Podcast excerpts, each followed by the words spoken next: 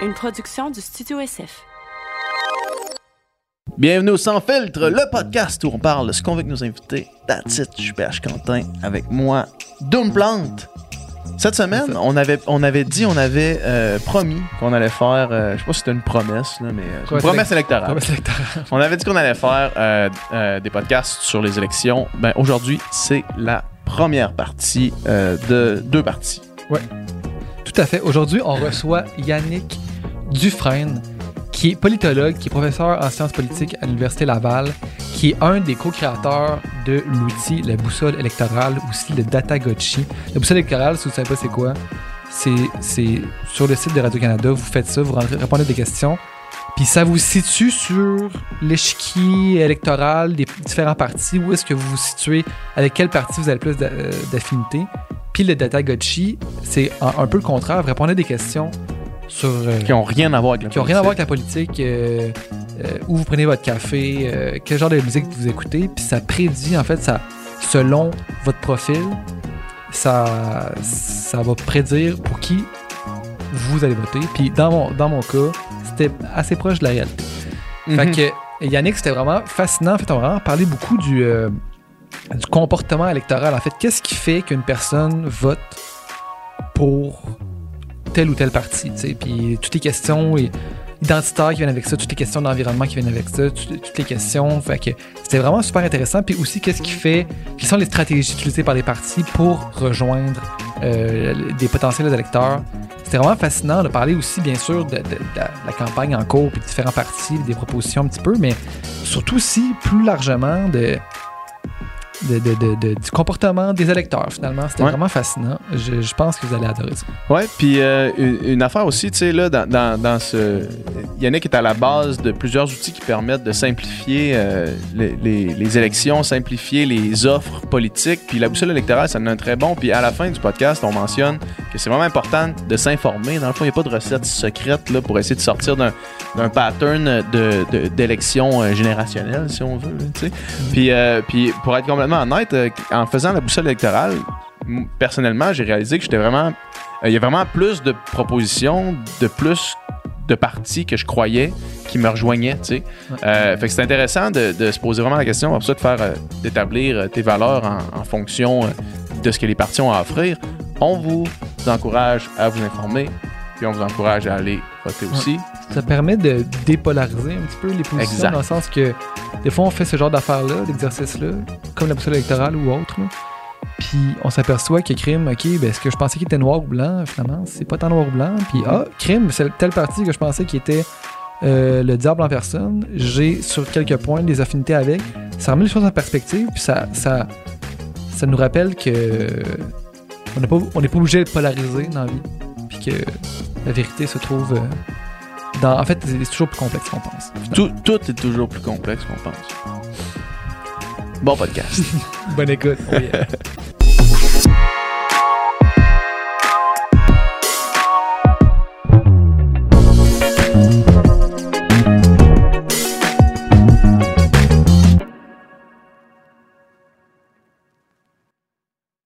ben, check, on va, on va lancer ça. Ouais, Merci. Je dire qu'au cégep, au cégep j'ai fait le, le- la littérature aussi. fait que- Ah ouais, Ah ouais, où, hein? À- au cégep du Mémoire. Ah ouais, ça, moi je connais pas ça. Moi c'était art et lettres. euh, mais en fait, moi j'ai commencé en. en.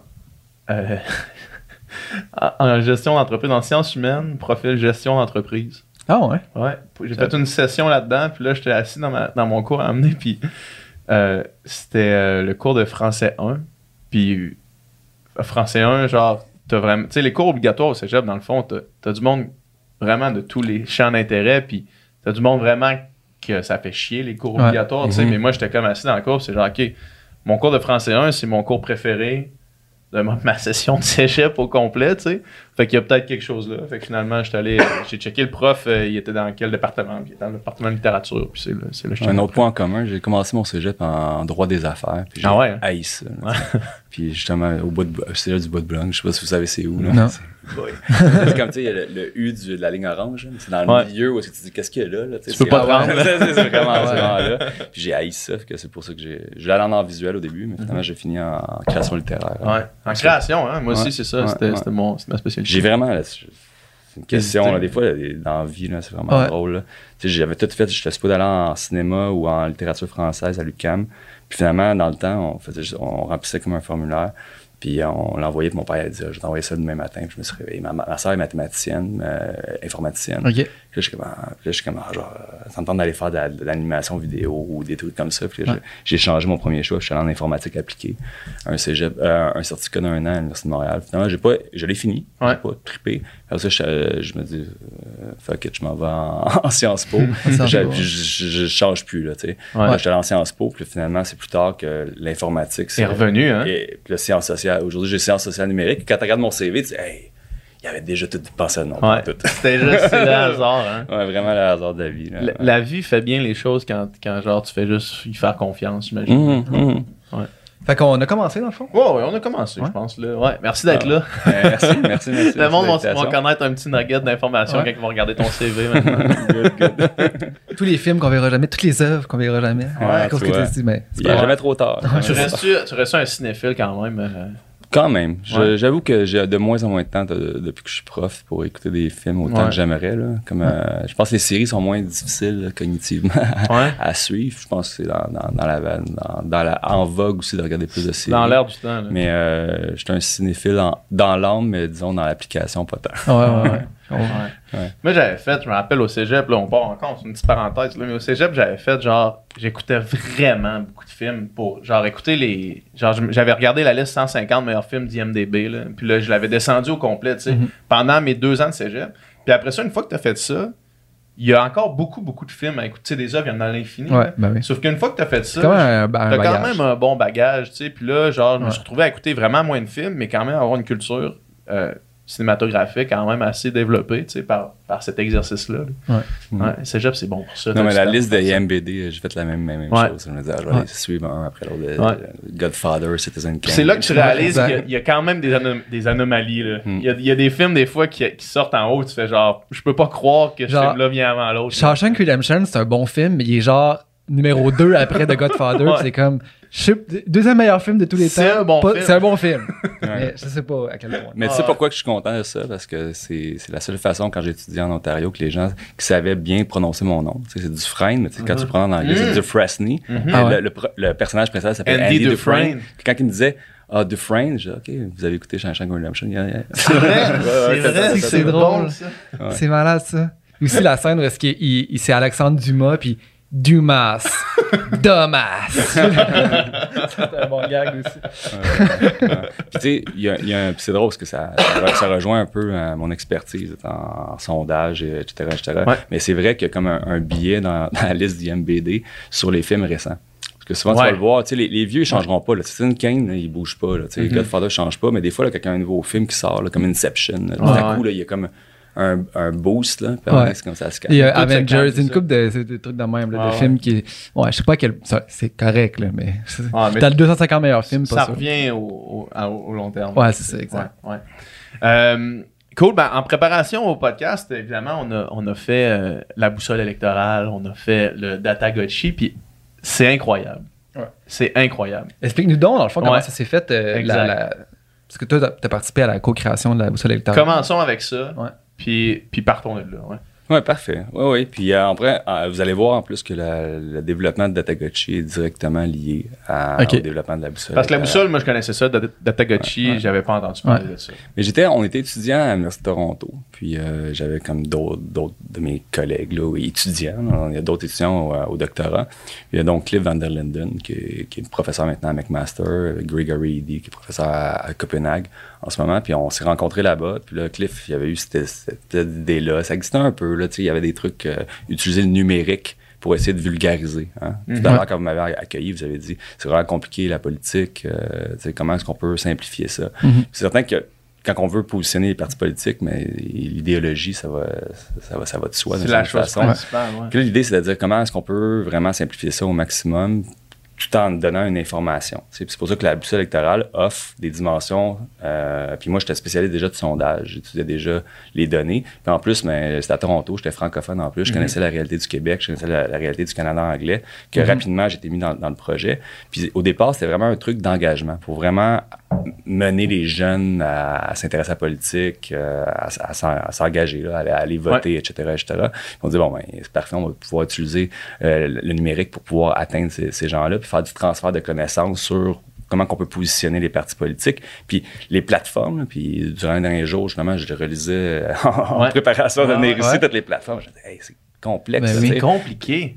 c'est compliqué, puis il y a beaucoup de détails, puis que tu te dis, mais comment est-ce qu'on peut cadrer ça? Euh, mais dans le fond, une boussole électorale, là, comment qu'on fait euh, tranquillement? Mais ça, après ça, on a eu évidemment un lien avec Radio-Canada, CBC, on les a rencontrés, présenté le projet, ils ont Mhm. embarqué, on dit oui, on est vos partenaires. De notre côté, mais est-ce qu'on faisait des sondages de- à chaque fois qu'on fait une boussole électorale, 60, 100 questions? euh, avec des, un comité scientifique pour choisir c'est quoi les enjeux les plus importants de la, de la Mhm. campagne. Puis ensuite, on fait des sondages, puis on fait des analyses dimensionnelles pour vraiment retirer hein, les deux principales dimensions. Euh, puis après ça, de pouvoir positionner les partis politiques. Les partis politiques participent la plupart du temps, là, maintenant qu'on est connu, mais au début, euh, c'était pas si évident Ouais. que ça. Ben, là. c'est- ouais, On c'est est arrivé, ça, ça avait l'air un peu spécial là, comme, comme, comme projet. Maintenant, c'est c'est drôle de- à quel point, ça fait 10 ans, c'est de 2011, c'était la première, donc 11 ans, euh, à quel point que ça a évolué. Parce qu'au début, c'était vraiment considéré innovateur, cela encore. Puis, tu sais, maintenant, c'est quasiment institutionnalisé. Là. On Ouais. en fait dans les écoles, la boussole électorale, tout le monde connaît ça. Puis, finalement, mais on, justement, on, on demande aux partis politiques maintenant de, de, de, de, de participer. Puis moi, je l'appelais souvent comme une plateforme interactive. Souvent, les gens, qu'est-ce qui se rappelle la boussole électorale, c'est les deux dimensions. Ouais. Mais dans Ouais. le fond, Fait que, mettons, pour, pour- dans notre cas-ci, c'est socio-économique, fait que de droite ou de gauche, puis identitaire. Puis ça, c'est intéressant ouais. quand même parce que c'est seulement, puis je ne sais pas si vous le saviez, mais la boussole électorale, euh, la première, c'était au, durant les élections de 2011 euh, au fédéral. OK. Mais tout de suite ensuite, on a fait l'Ontario, mais on a fait les États-Unis avec le Wall Street Journal tout de suite après. Puis après, la- la- on l'a fait au Québec, évidemment, on l'a fait dans différentes provinces canadiennes, mais on l'a fait aussi en Nouvelle-Zélande, en Australie, Ah où- où est-ce que par capita, la boussole, la- la- où est-ce que c'est plus populaire? C'est en Nouvelle-Zélande, je pense, en premier. Ah ouais, Après hein? ça, l'Australie puis le Québec égal. Après ça, Ok. le Canada. Mais euh, on l'a fait aussi en Allemagne, au Brésil. euh, J'oublie souvent des endroits. Maintenant, on l'a fait à différents endroits. Mais la seule place où est-ce que c'est pas social gauche-droite puis économique gauche-droite, c'est au Québec. Où est-ce qu'il y a une dimension identitaire. Il y a une dimension dimension- identitaire qui est importante au Québec. Ouais, ouais. Puis on n'a pas le choix de la prendre en considération. Puis, puis moi, je dis souvent ça. tu sais, Il y a plusieurs outils type qui existent maintenant. là. Mais euh, au Canada, pourquoi on a été capable de faire un succès comme ça avec boussole électorale? C'est à cause qu'on on, était- on était forcé à cause de la nature du pays à pousser plus loin notre réflexion sur les dimensionnalités. Parce que pour faire rentrer le Québec euh, avec le, le reste du Canada dans les mêmes dimensions symboliques, euh, dimensions idéologiques plutôt, euh, il fallait avoir une réflexion de dire, OK, mais sur la méthode, on est obligé d'aller plus loin. Tu sais, l'indépendance du Québec, est-ce que c'est de gauche ou de droite? Dur à dire. Ça dépend à qui tu parles, ça dépend du Mais- parti. mais ouais, exactement, exactement. Donc, tu sais, il fallait trouver des méthodes pour faire fitter ça. Parce que, tu sais, au Québec, souvent, ça va être centre-gauche, tu sais, dans le temps, du moins, là, je veux dire, euh, particulièrement avec le Parti québécois. Mhm. Euh, mais dans le reste du Canada, les gens qui sont en faveur de l'indépendance du Québec, c'est des gens de très droite. là. Mais oui. Tu sais, il y a des circonscriptions en Alberta qui sont plus souverainistes québécoises que, Ben oui, des circonscriptions québécoises. Même Sans que- blague, sans Des fois, des je me. Mettons, euh, souvent sur Twitter, tu vois passer tu sais, des, du, Québec bashing, là, quand même assez, euh, grossier. Tu euh, Puis, des fois, je me pose la question, même s'il y avait un référendum canadien sur l'indépendance du Québec, peut-être qu'il y aurait même plus de chances que l'indépendance du Québec réussisse. Mhm. Euh, je comprends d'où est-ce que tu proviens avec ça. Selon les sondages et tout, non. Ouais. Mais il y a des gens qui sont en faveur de l'indépendance du Québec euh, pour différentes Ouais, raisons. là. Pour- Surtout dans, dans, dans l'Ouest. Puis ça, ça, dans le temps, je me rappelle parce que c'est puis dans l'histoire de la boussole, c'est important aussi. Tu sais, comme je vous disais, ça commençait un peu comme un outil d'engagement. Moi, j'étais un spécialiste de- de- des sondages. Je tripais sur les chiffres, tout ça. Au début, on disait ce type de données-là, ça sert à rien, tout ça. Mais comme on s'attendait, moi, je m'attendais après environ, je sais pas moi, 50 000, 100 000 utilisateurs.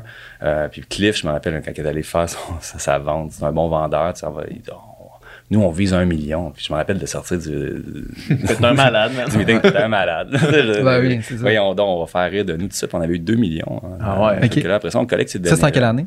2011.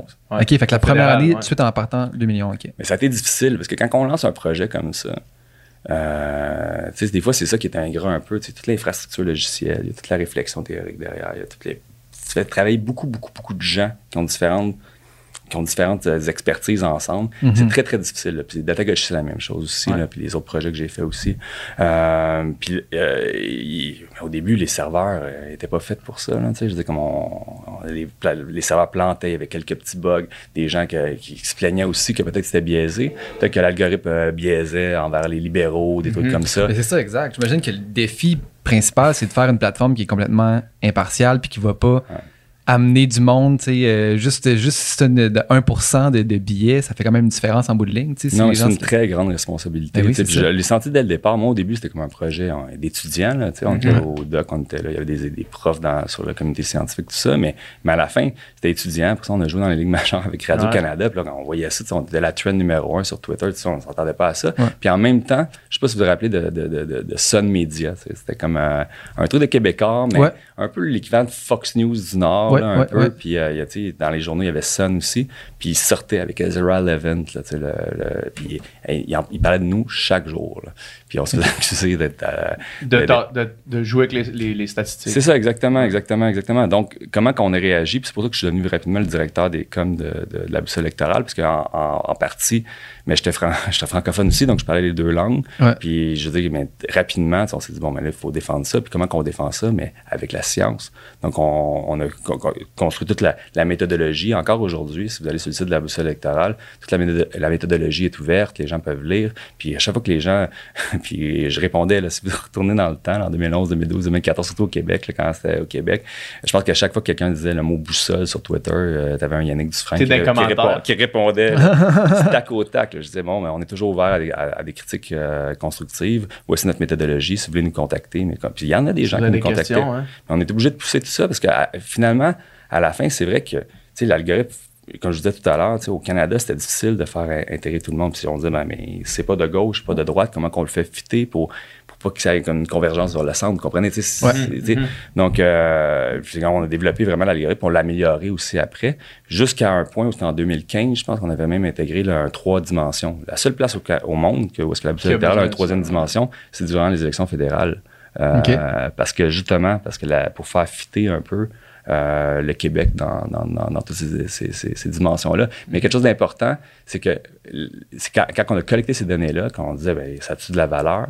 Puis là, moi, j'ai fait comme un, un truc, je les ai mis sur une carte. Puis dans le temps, c'était pas aussi facile qu'aujourd'hui de faire des cartes là, par, par circonscription. Ouais. Puis je les ai mis par jour après. Puis là, on voyait la vague orange. Mhm. Puis là, le Ouais. bloc québécois complètement s'effondré. Là. Ouais. Puis ça, là, on a fait du chemin avec cette vidéo-là. Après, on, on l'a mis. Un genre de time-lapse. là, Oui, exactement. Hey, du jour, tu sais, on- puis là, on le mettait, je pense qu'il était encore sur YouTube d'ailleurs, là, comme euh, où est-ce qu'on voyait un, un- un vidéo jour par jour de toute l'évolution par circonscription. Puis là, on voyait qu'on l'avait mis plus à- en orange quand c'était l'orange, tout ça. Puis là, tu vois le Québec qui devient Ah ouais. orange. Puis des- ces données-là nous ont permis de publier après des, des articles scientifiques. Comme par exemple, on, on parle souvent, tu sais, les journalistes, puis tout ça, c'est normal. Faut, faut, faut, faut- on, interprète qu'est-ce qui se passe autour de nous. Mais tu sais, avec des données probantes, de dire, ah, l'effet de Jack Layton, à tout le monde en parle. C'est difficile à faire euh, c'est quand on n'a pas les données. Mais là, on Ouais. avait des données tellement qu'on était capable de voir l'effet de, Quand tout, de tout la- le monde en parle. parmi Le les- lendemain, mettons, ou la semaine après la présence de Jack Layton, à tout le monde en parle. Mais c'est ça. Mais ça, on l'a fait après l'élection, parce qu'au début, Ouais. pendant l'élection, c'était la guerre, vraiment totale. On n'avait pas vraiment le temps de faire euh, trop d'analyse. Mais après, quand on s'est rendu compte de la richesse de ces données-là, Mais oui. on C'est s'est dit- incroyable. C'est- c'était fait dans le cadre d'une université avec euh, CBC Radio-Canada. euh, euh, donc, après ça, on s'est dit, ben, comment est-ce qu'on peut utiliser ces données-là durant la campagne pour pouvoir faire des histoires, pour pouvoir montrer ces données-là? Puis ça fait partie aussi de l'information qu'on est capable de donner. Mhm. Puis oui, c'est des données limitées parce que c'est pas, pas un échantillonnage aléatoire, etc. Mais après ça, comment qu'on peut comment qu'on peut corriger le billet, etc., etc. Mais reste que l'échantillonnage, tu sais, le- parce que tu sais, quand, quand on fait la boussole électorale, on s'est demandé pour qui et quel parti on pense voter. Fait la, la tendance, vous la voyez vraiment évoluer au fur et à mesure, puis vos données, j'imagine, sont quand même très. euh, il y a tellement de gens qui font ça que vous avez quand même euh, un échantillon finalement beaucoup plus grand qu'un sondage euh, de. Oui, mais mais mais faut faire attention. C'est pas vraiment le, le nombre d'utilisateurs ou le nombre de personnes dans un sondage qui euh, qui, qui peut donner, euh, je sais pas, euh, la- la- sa valeur, qu'est-ce qu'on appelle une valeur inférentielle. Comment est-ce qu'on peut partir d'un échantillon à en faire une généralisation sur la population?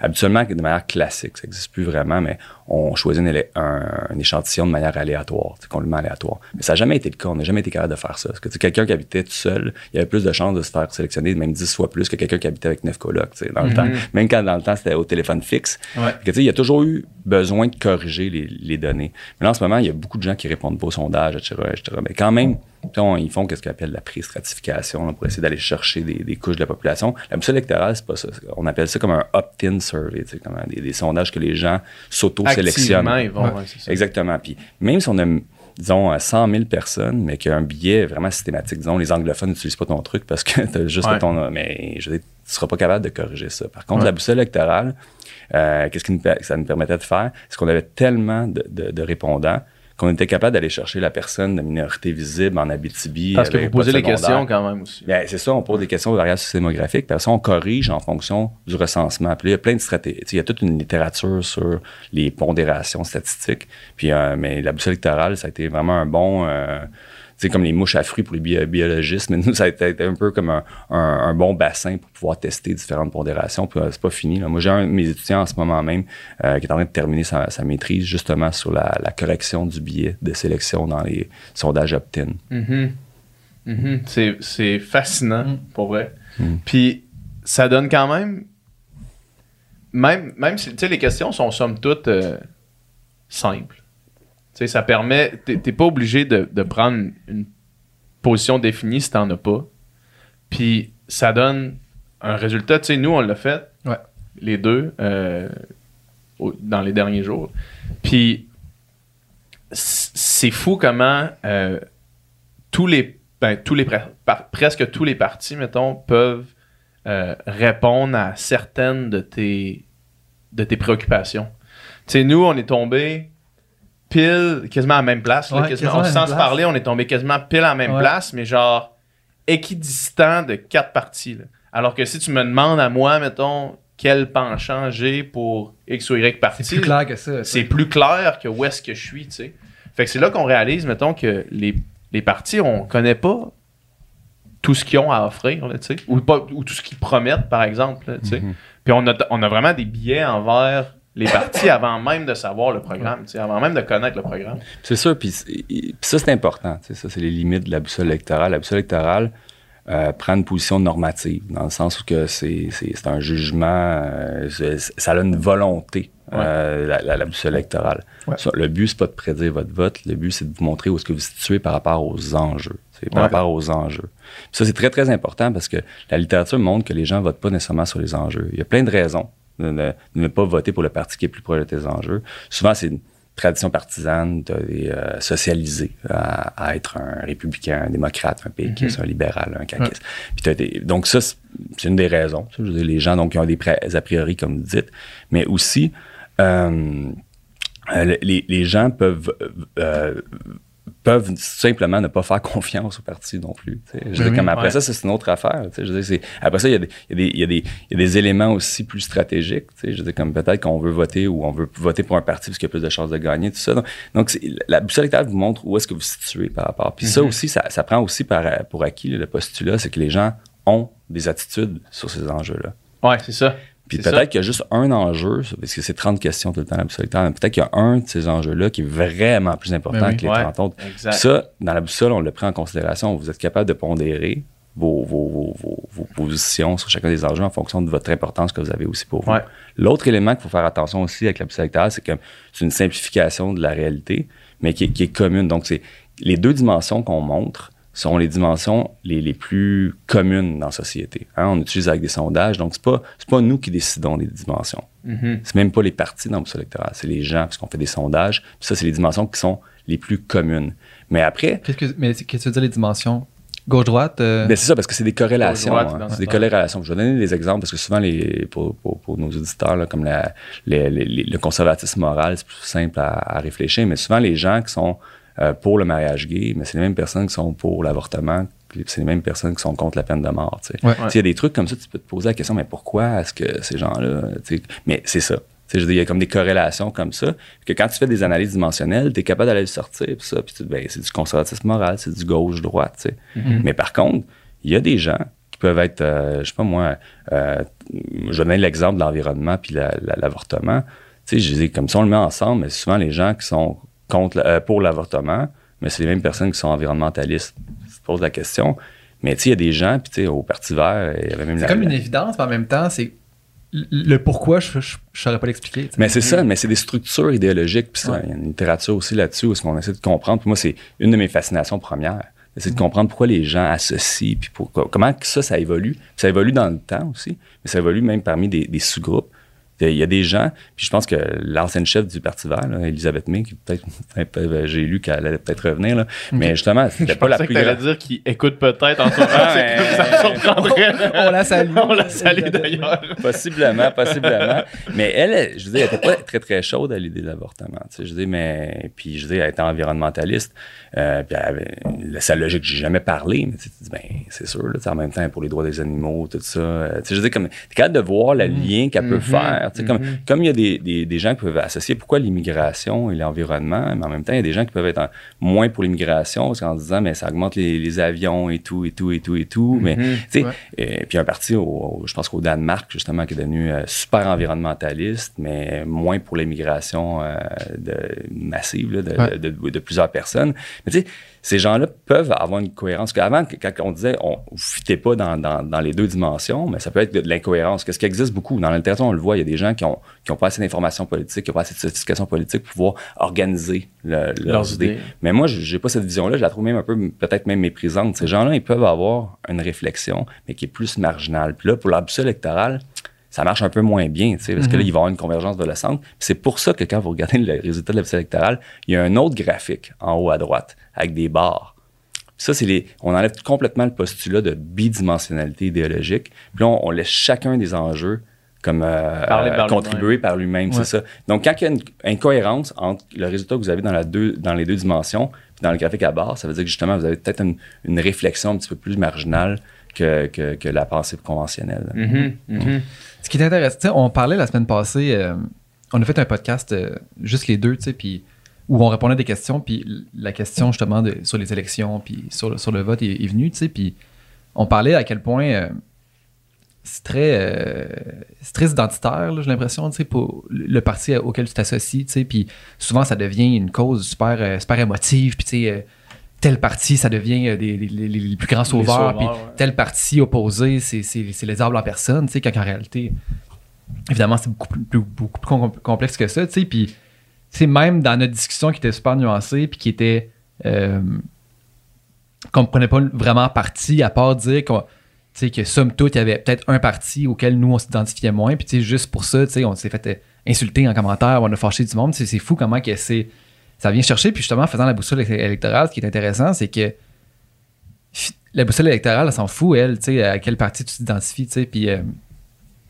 ça donne des résultats finalement qui te disent, OK, tel parti que je pensais que c'était vraiment pas euh, moi, puis dans, tu dans mon cercle, dans mon environnement, c'est pas nécessairement la chose avec laquelle je m'identifie, mais crime sur tel enjeu, je tombe pile sur lui, puis quand même, il y a presque quelque chose de presque confrontant là-dedans, de dire, Eh là, j'ai- j'ai-tu des affinités avec ce, avec ce parti-là que je pensais qu'il était le diable, puis finalement, crime là-dessus, je- comment ça, je suis d'accord avec eux autres, tu sais, puis ça remet les choses en perspective, puis ça, on dirait que ça, ça nous rappelle que la politique, euh, c'est- loin d'être noir ou blanc, finalement, là, tu sais? Non, absolument. Puis ça, c'est important aussi. Hein, parce que ça, ça vient des, du côté des États-Unis. Parce que la- la- l'identification partisane, Ouais. c'est très, très fort. Puis il y a un processus depuis les derniers, les dernières décennies qui se produit. Il y a tout encore une fois une littérature qui se développe là-dessus sur la, le concept de polarisation. hein. Ouais. Que les partis seraient de plus en plus différents aux États-Unis. Puis où est-ce qu'il y, a- il y a un concept aussi qui s'appelle la polarisation affective. de Qu'est-ce que tu viens de, de- de mentionner? Que les gens détestent de plus, de plus en plus l'autre parti. Ouais. Qu'il y a un concept identitaire là-dedans.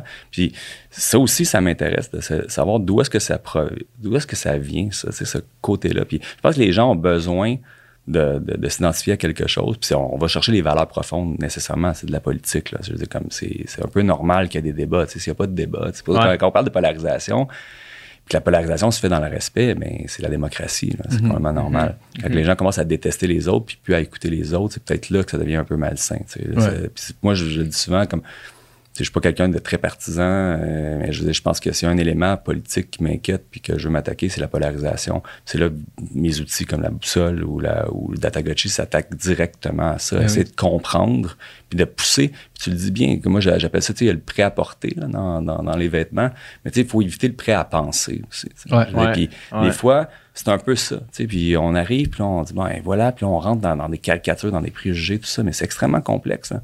Sais, je fais ça, je suis pas un spécialiste des plateformes électorales, mais tu sais, je, dis, je suis quand même politologue, puis je suis ça, puis, Ouais. euh, puis je disais les plateformes, puis il y, a- il y a des surprises.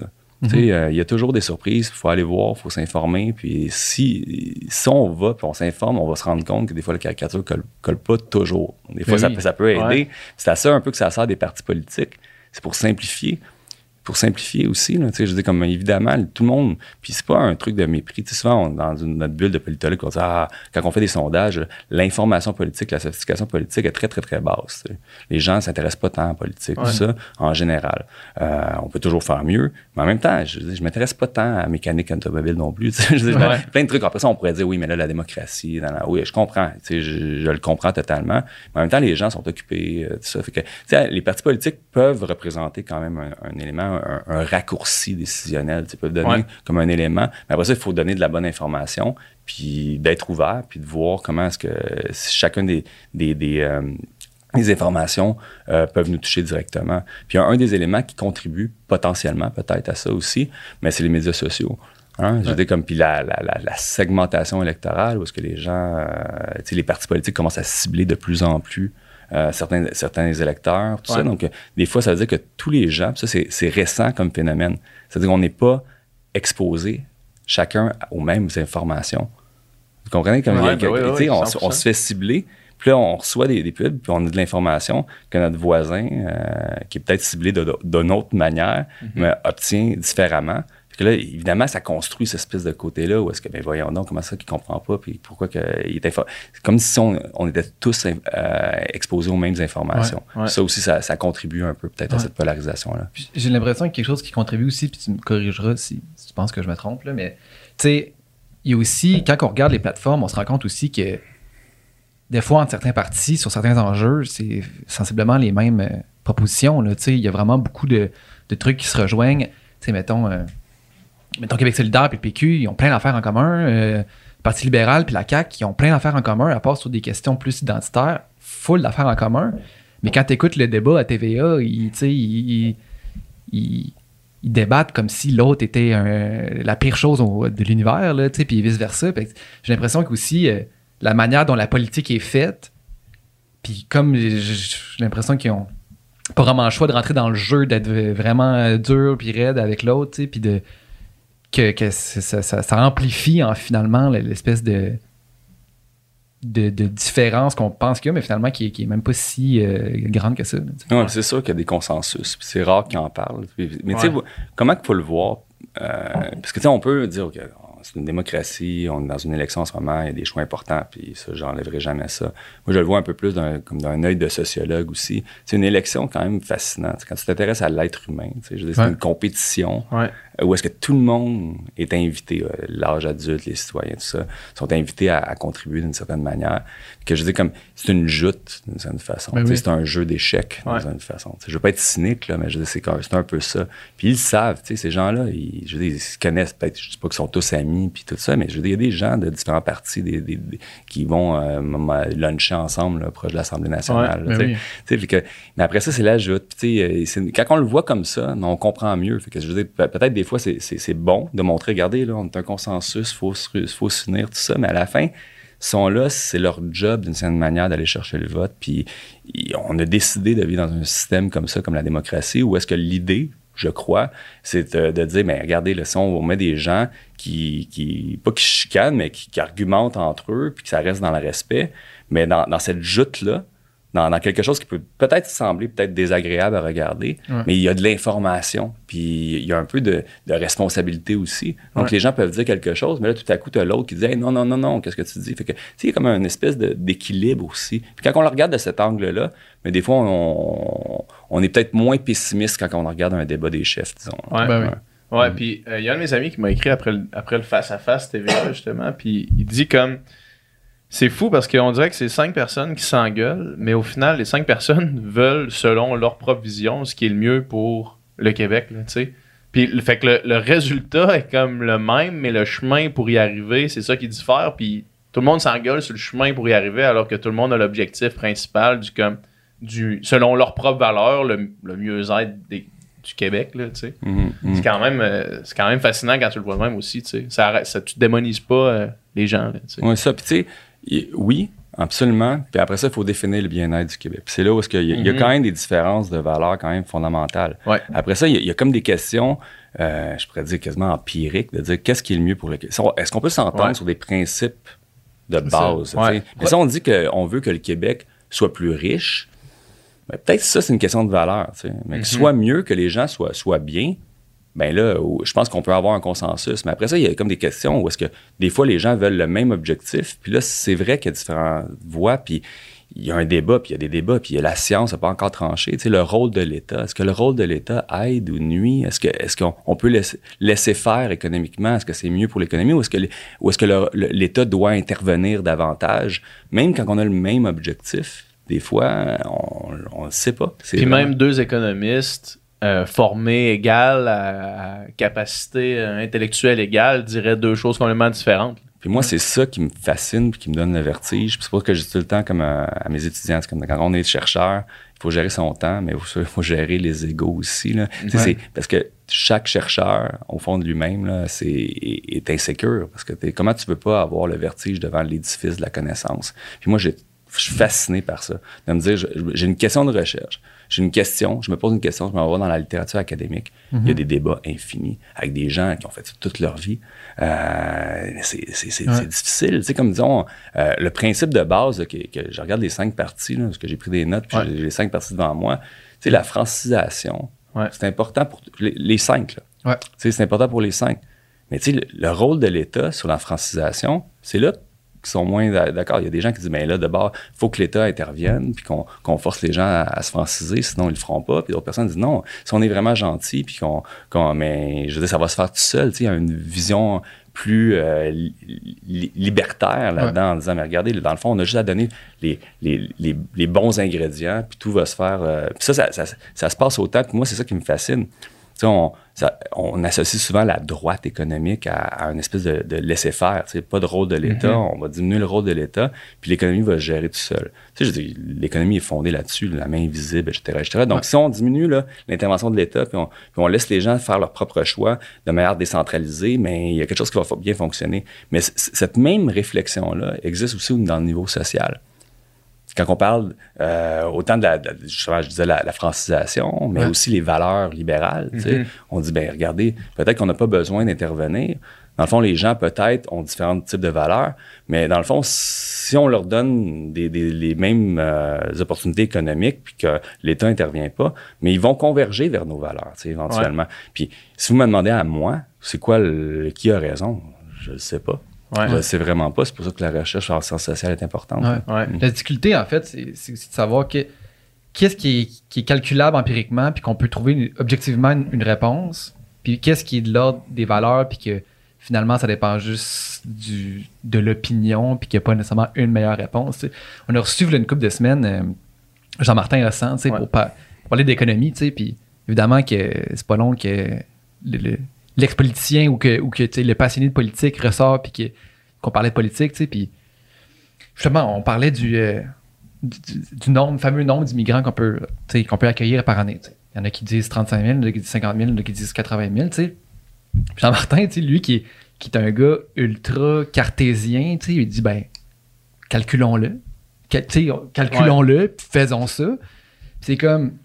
Puis il- il a comme dit ça sur plein, plein d'enjeux, ben, tu sais, faisons, faisons le calcul, puis demandons à la science, puis on va arriver avec une réponse, puis faisons ça. Puis c'est comme, tu sais, sur plein d'aspects. Ça, ça paraît logique, mais en même temps, ça, ça peut pas être si simple que ça, parce Il y a que trop de facteurs, on dirait. il y a trop de choses à prendre en de- considération. Ouais. Justement, tu sais, combien d'immigrants qu'on peut accueillir, peut-être qu'on peut le calculer par rapport à un aspect, mais il y a tellement d'aspects, tu sais, justement, quand on parle d'emploi, peut-être qu'on peut le calculer, mais quand on parle de langue, là, c'est un, un autre chiffre, puis quand on parle de ci, puis quand on parle de ça, tout ça, c'est des autres chiffres. Fait que là, lequel on priorise, c'est, im- c'est impossible à moins à moins que nos valeurs rentrent dans l'équation. Oui, puis en sciences sociales, je dire en sciences en général, mais c'est pas nécessairement vrai, puis je, suis pas un physicien, donc je ne suis pas sur ce terrain-là. Mais du moins, en sciences sociales, c'est souvent le cas. Il faut prendre des choix comme société, sur quoi qu'on base nos choix.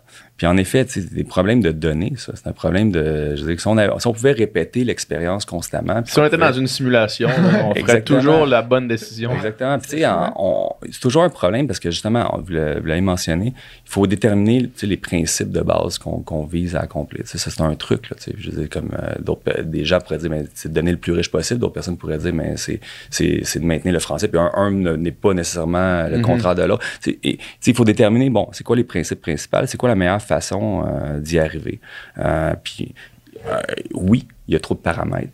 Oui, on, peut regarder dans le monde, mais qu'est-ce qu'on a comme, comme données? On peut regarder qu'est-ce qui s'est passé dans, le monde. Peut-être qu'il y a une différence d'époque que, maintenant, qu'est-ce qu'on voit maintenant, c'est pas la même chose qu'il y a 10 ans aussi. Peut-être que le, contexte particulier du Québec ne peut pas être comparé à d'autres cas. tout ça fait partie des paramètres. Mais le pire qu'on peut faire, c'est se décourager puis de dire, regardez, on peut pas. Puis donc, on se rabat. C'est quoi l'alternative? Donc, on, va dans notre chalet. On y va au pif, on, y va. ça. mais, mais ça, c'est au cœur des sciences sociales. C'est au cœur d'essayer de, de pouvoir, premièrement, déterminer les principes, de pouvoir mesurer nos concepts, puis après ça, de pouvoir faire des liens entre ces concepts-là pour prendre les meilleures décisions possibles. Puis que ça soit pas juste fondé justement sur de l'intuition, fondé sur euh, des valeurs rapides comme ça, puis il va dire, ah, moi, je pense que si ou je pense que ça. Mais le mm-hmm. plus important, c'est qu'on puisse étudier. Puis là, c'est là où ce que si vous me dites que M. Hassan a dit ça, mais je suis d'accord avec lui, mais qu'on fasse le mieux qu'on peut.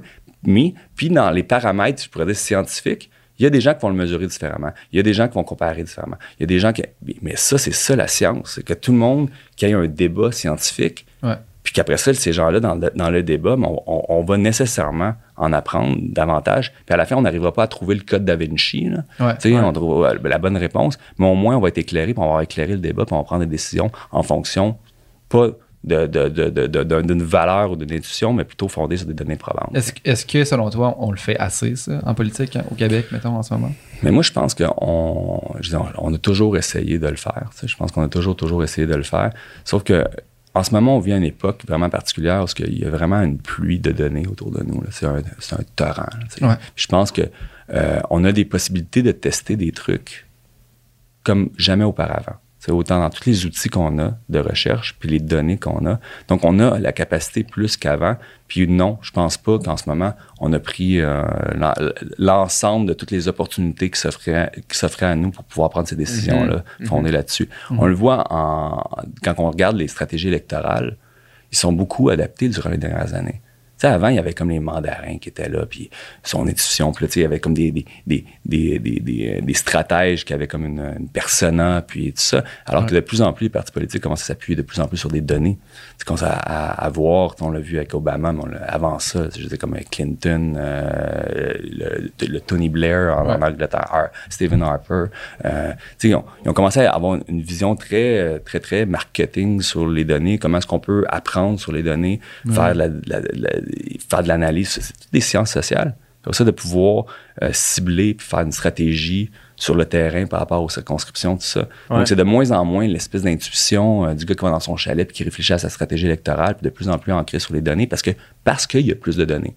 Et en même temps, l'univers numérique dans lequel on vit, qui est social, tout ça, nous l'ont poussé aussi dessus, puis on a de moins en moins le choix de le faire.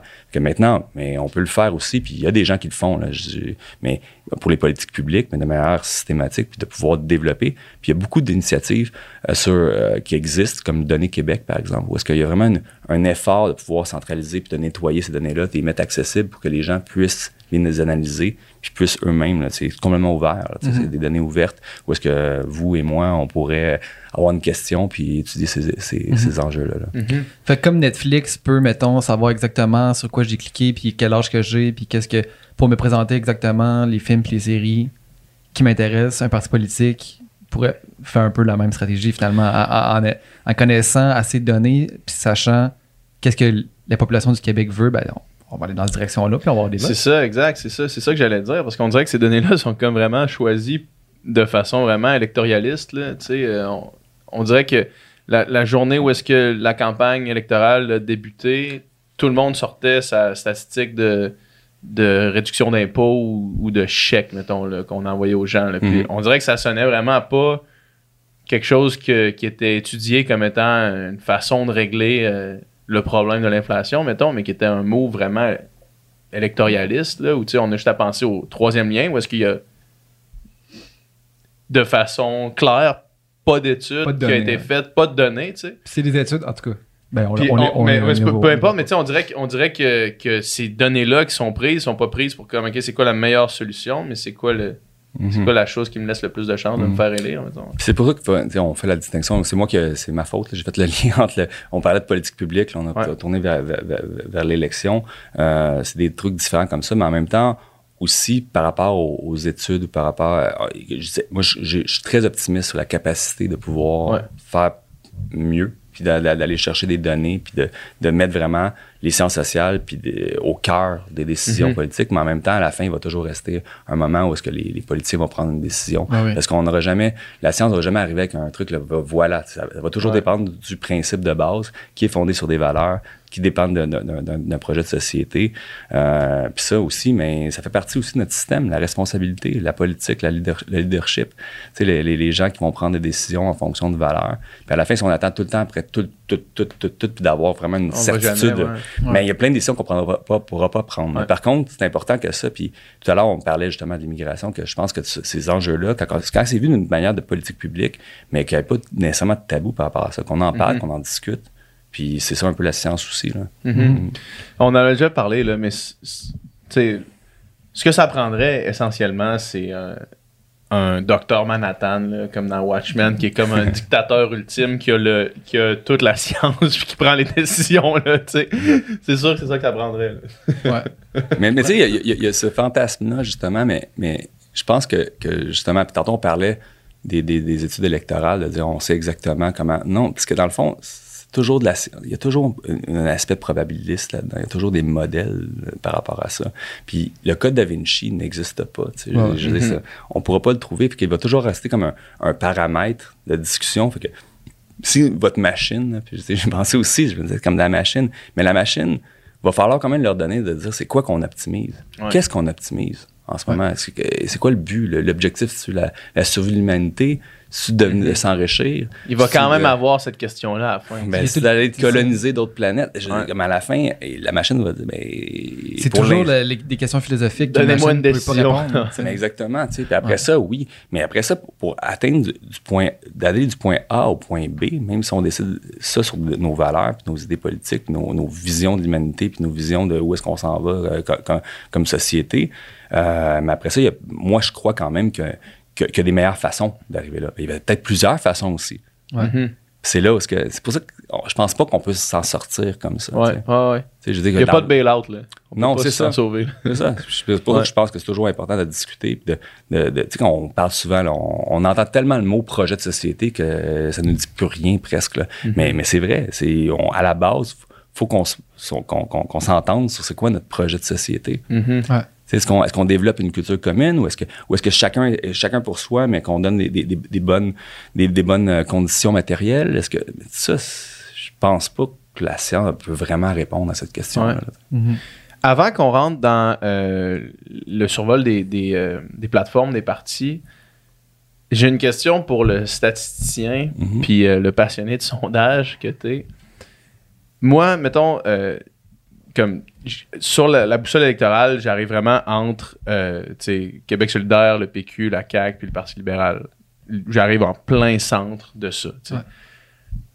Puis ce qui, ce qui fait que tu sais, j'ai des affinités avec tous ces partis-là, puis toutes les lignes éditoriales de ces partis-là. Peux-tu m'expliquer, ou selon toi, d'où vient l'appui majoritaire euh, écrasante à la CAQ? Mhm. Parce que, mettons, moi, je je- je- je suis pas plus. euh, tu sais, je peux concevoir que la CAQ va être élue. tu sais. Je peux concevoir qu'ils gagneraient euh, la majorité des. Ben, qu'ils gagneraient le, le- le plus de sièges, mettons. Je peux concevoir ça, là, selon leur politique, puis le fait qu'ils me rejoignent autant que d'autres partis, mettons. Mais, objectivement, euh, c'est pas René Lévesque là, avec un avec du charisme puis euh, un projet de société. C'est pas une affaire complètement euh, rassembleur. C'est pas, tu sais, je peux concevoir qu'ils vont gagner. Puis même que moi, peut-être mon vote n'est pas encore euh, déclaré. Puis ça se pourrait que je vote pour la CAQ à la fin de l'histoire. là. Mais peux-tu expliquer pourquoi, ou, ou selon toi, pourquoi est-ce que c'est aussi écrasant comme, comme avance. avance en ce moment dans les sondages? Pose une très bonne question. Ouais. je dis comme euh, c'est vraiment une question à 1000 pièces là. Je c'est vraiment euh, ça ça reste à étudier. Je dis moi je c'est ça que je regarde dans mes sondages, c'est ça qui m'intéresse. Je pense que la la CAQ est très très très bonne en communication mais aussi en, en ma- en marketing. Dans le sens de marketing politique, des fois quand on parle de marketing politique, euh, on le définit souvent en mal. Euh, dans le fond le marketing on l'entend quasiment comme de la propagande. Ouais, ouais. Alors que c'est Comme de la manipulation. mais, mais c'est, presque le. C'est presque le contraire, en fait. Parce que dans le fond, le marketing, le mot marketing provient de, de- de quelque chose qui s'est passé dans le monde commercial qui s'appelait le Marketing Revolution. Où est-ce que l'idée, c'était de dire, regardez, moi, j'ai mes cornflakes. Euh, puis disons, j'ai, les Special K à côté, là, qui sont Ouais. comme mes, compétiteurs. Puis donc, je vais faire plus de publicité, puis je vais mettre des trucs euh, pour que les gens voient des images euh, quasiment subliminales pour essayer Ouais. de convaincre les gens d'acheter mes, mes cornflakes à moi, tu sais. Puis le marketing, il disait non, c'est peut-être pas la meilleure façon d'optimiser nos ressources.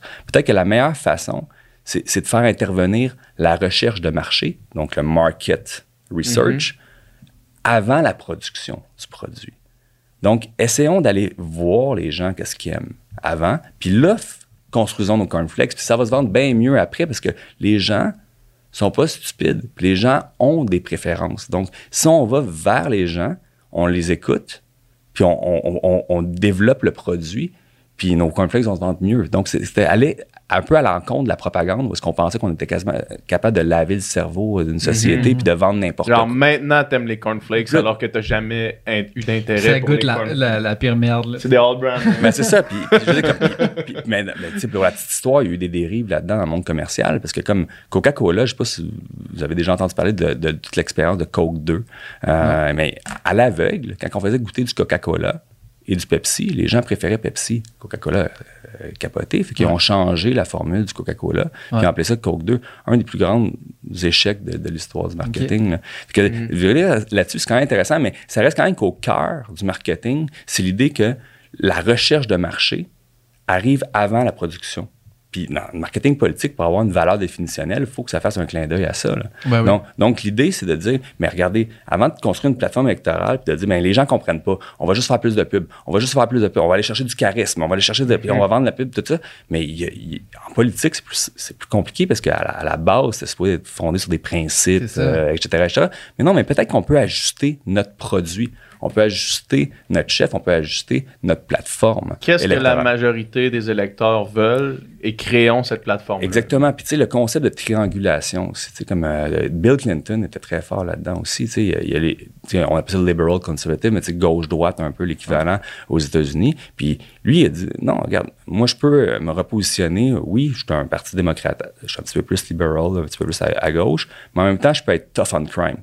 En même temps, je peux peut-être m'attaquer aussi pour les, taxes et les impôts. Tu sais, il y avait comme un, slogan durant la campagne de, Bill Clinton qui est très, très, très connu. Là, ça s'appelle It's the economy stupid. Il c'était écrit ça sur le tableau. Quand les gens rentraient dans, le bunker électoral, puis ils regardaient ça pour dire faut focuser sur l'économie, puisqu'ils vont nous attaquer là-dessus. Là. Puis la même chose a été reprise après, même avec des, certains stratèges communs, par Tony Blair. Tu sais, quand il y a eu le, le, le, le Labour, le parti tra- travailliste, euh, il se faisait toujours euh, attaquer sur les mêmes choses. Ils perdaient les élections après un- une après l'autre. Finalement, mais ils se sont repositionnés encore. Tough crime, euh, tough on crime, des trucs comme ça. Puis ils se sont appelés même le New Labour. Parti conservateur très, très fort. Quand on parle de segmentation électorale, moi, au Canada, Stephen Harper, très, très fort. J'ai fait mon, mon mémoire de maîtrise là-dessus, puis j'ai même continué après ça. Sur Stephen euh, Harper? Ouais. C'était fascinant. Le repositionnement du Parti conservateur en 2004-2006, c'était fascinant. C'est un parti qui provenait du Reform Party, tout ça. Il au début, il présentait même pas des, des- des- des candidats au Québec.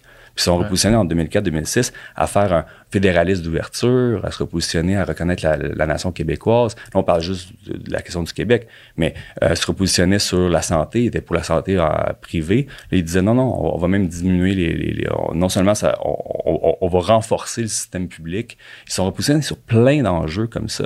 Pourquoi? Parce qu'il y avait certains segments certains segments qui étaient fondés, tu sais, vous avez parlé tout à l'heure de mon projet Datagotchi, c'est exactement ça l'idée. Il y avait des segments qui étaient fondés sur, euh, il y avait comme le segment Zoé, euh, qui buvait ses cafés latte au Starbucks, euh, qui faisait du yoga, etc., etc., etc. Puis il disait, bon, elle, où elle, elle écoute quoi? Parce qu'on on dépassera pas un sou de pub, parce qu'on l'aura jamais. On n'essaiera Ouais. pas de convaincre Zoé.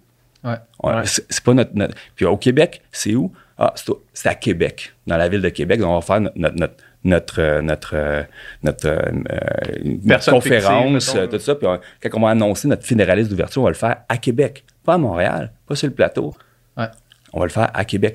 Tout ça, mais vous voyez, il y a un aspect marketing là-dedans. Ouais. Puis la CAQ est, très forte là-dedans aussi. Tu sais, je dis comme, puis de, de voir, d'aller chercher des segments, de faire une segmentation, puis de dire, ben, peut-être, regardez, là, il y a une certaine clientèle qui aime ci, il y a une certaine clientèle qui aime ça. Puis souvent, d'aller prendre la, la voie du milieu un peu. hein. Ouais. Comme, tu sais, on le voit en santé, on le voit dans plein, plein, plein, plein, plein, plein, plein d'enjeux. Mais cette information-là, qu'est-ce qui est intéressant, puis c'était ça la base de Datagotchi, c'est-à-dire, regardez, là, ça, c'est des données que les, les partis ont, que les compagnies ont. Ils créent des modèles comme ça. On nous met comme dans des préjugés d'une certaine façon, Ouais, mais c'est ça que les gens font, c'est ça que les statisticiens font.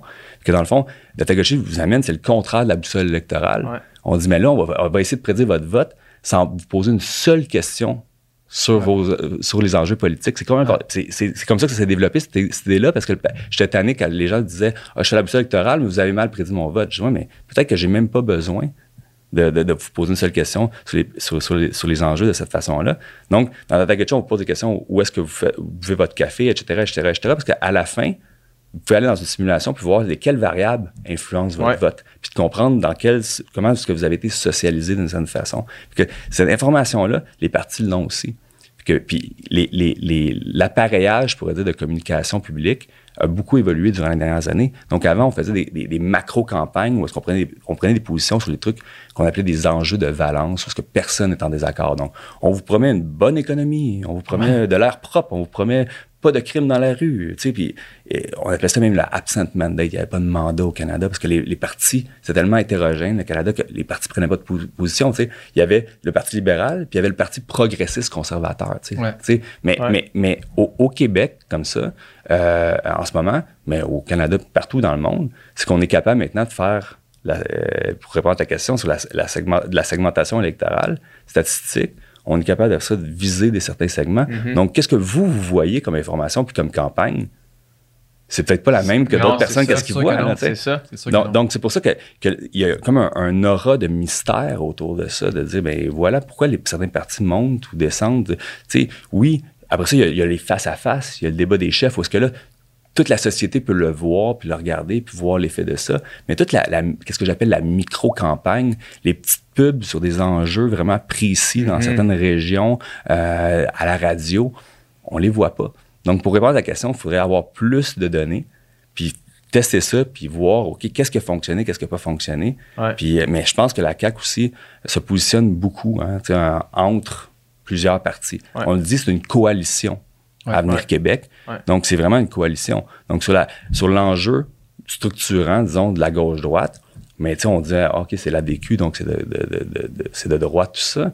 Mais sur certains éléments, tu regardes là, sur les CPE ou des trucs comme sur l'éducation, quand les gens se rappellent pas quand la CAQ a été lancée, mais sur l'éducation, on était très, très, très, très de, gauche. Sur la gauche-droite, on euh, sur, sur le fédéralisme, souverainisme aussi, tu sais, Mhm. ils se positionnent un peu entre les deux. Ils sont nationalistes. Ouais. Donc, tu sais, ça va chercher comme peut-être aussi un consensus par rapport à ça. Ils essaient d'aller chercher tout le temps le consensus.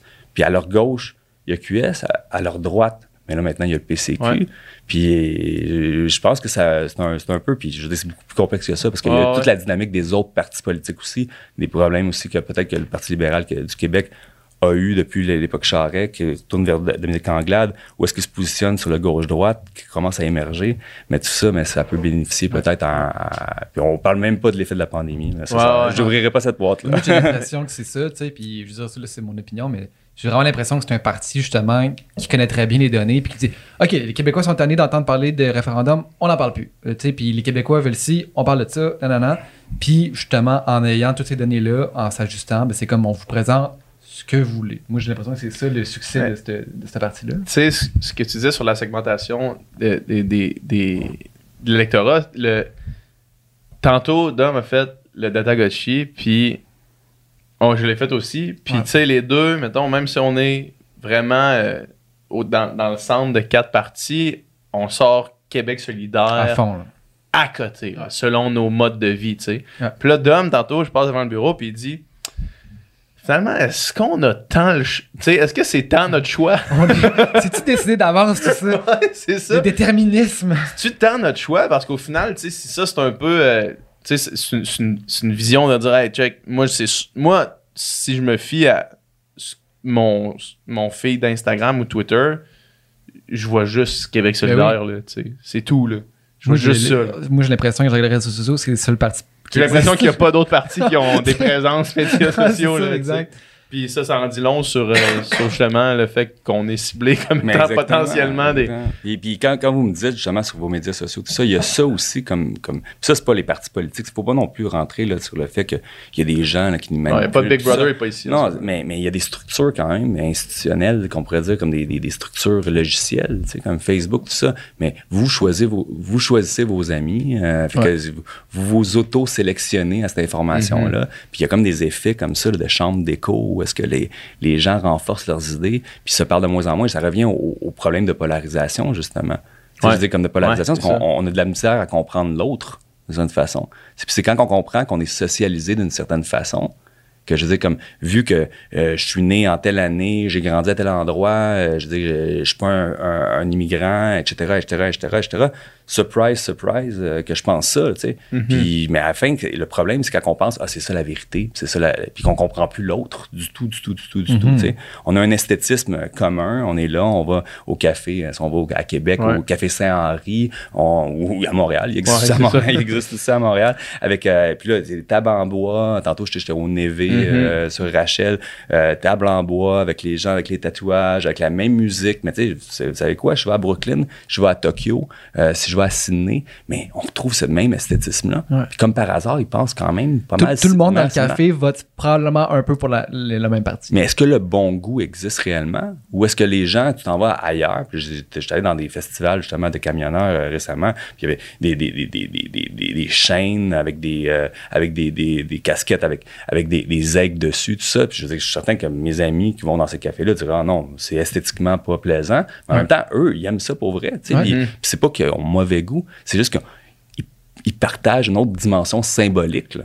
Ouais. Puis ils associent des trucs. C'est certain que ça a un lien avec la politique. C'est certain que ça a un lien avec la politique. Puis pour comprendre l'autre, comment qu'on fait, mais on peut s'intéresser. On, on le sait, là, les rabbit holes sur YouTube. On commence à écouter deux, trois affaires, puis maintenant on y regarde juste ça. Mais c'est un peu la même idée aussi, c'est d'essayer de s'intéresser à l'autre. Puis comment qu'on fait pour s'intéresser à l'autre? Mais il faut faire l'effort. Il faut faire l'effort. Je ne dis pas de commencer à suivre des amis un peu random dans d'autres bulles, mais moi, ça m'intéresse. Comme, je me considère comme politologue, sociologue. Là, tu sais, j'ai- mais j'ai- j'aime beaucoup, beaucoup ça. Puis c'est pour ça que Datagochi, ça, c'est exactement ça l'idée. L'idée, c'est de dire, regardez, là, faites le Datagochi, puis à la fin, allez dans la simulation, puis changez une de vos variables. Tu sais, toute chose étant, attention, on dit toute chose égale, étant égale par ailleurs, mais c'est toute chose étant égale à vous. Mhm. Donc, euh, PH, tu le fais, puis tu te mets comme une femme, ou tu te mets comme un immigrant, ou tu Ouais. te mets comme. Puis là, tout à coup, tu vois l'effet que ça a sur le vote. Puis ça te peut te faire peut-être réaliser, de dire, OK, mais peut-être qu'il y a des trucs que ça m'intéresserait à, à comprendre l'autre. Puis peut-être Ouais. qu'il est dans d'autres cir- circonstances, tout ça. Puis que c'est pas le fait de boire son café au, au Saint-Henri versus le Tim Horton qui fait que tout à coup, tu deviens conservateur. là, mais mais, mais c'est peut-être un marqueur, un marqueur pour, pour comprendre dans quel univers ou unité sociologique est-ce que vous êtes. De la même façon qu'on sait que les femmes et les hommes votent pas de la même façon, mais c'est pas nécessairement l'estrogène qui, qui fait que les femmes votent différemment. Puis comme les Afro-Américains votent différemment des Blancs aux États-Unis, mais c'est pas nécessairement la pigmentation de la peau. euh, c'est un groupe de c'est un groupe qui a une socialisation, qui a une histoire commune, qui partage des symboles communs. Puis mais de de la même façon, les gens qui ont des tatouages, qui s'habillent d'une certaine façon, qui écoutent tel type de musique, mais le fait qu'on essaie de déterminer c'est quoi ces, ces- ces nouvelles, je pourrais dire, frontières de- d'unité sociologique-là, puis d'essayer de comprendre leur logique interne. Puis nous, on le comprend, tant mieux. On est, on- avec Dadagochi, on essaie de démocratiser cette information-là, puis la démocratisation de la- de- des modèles complexes.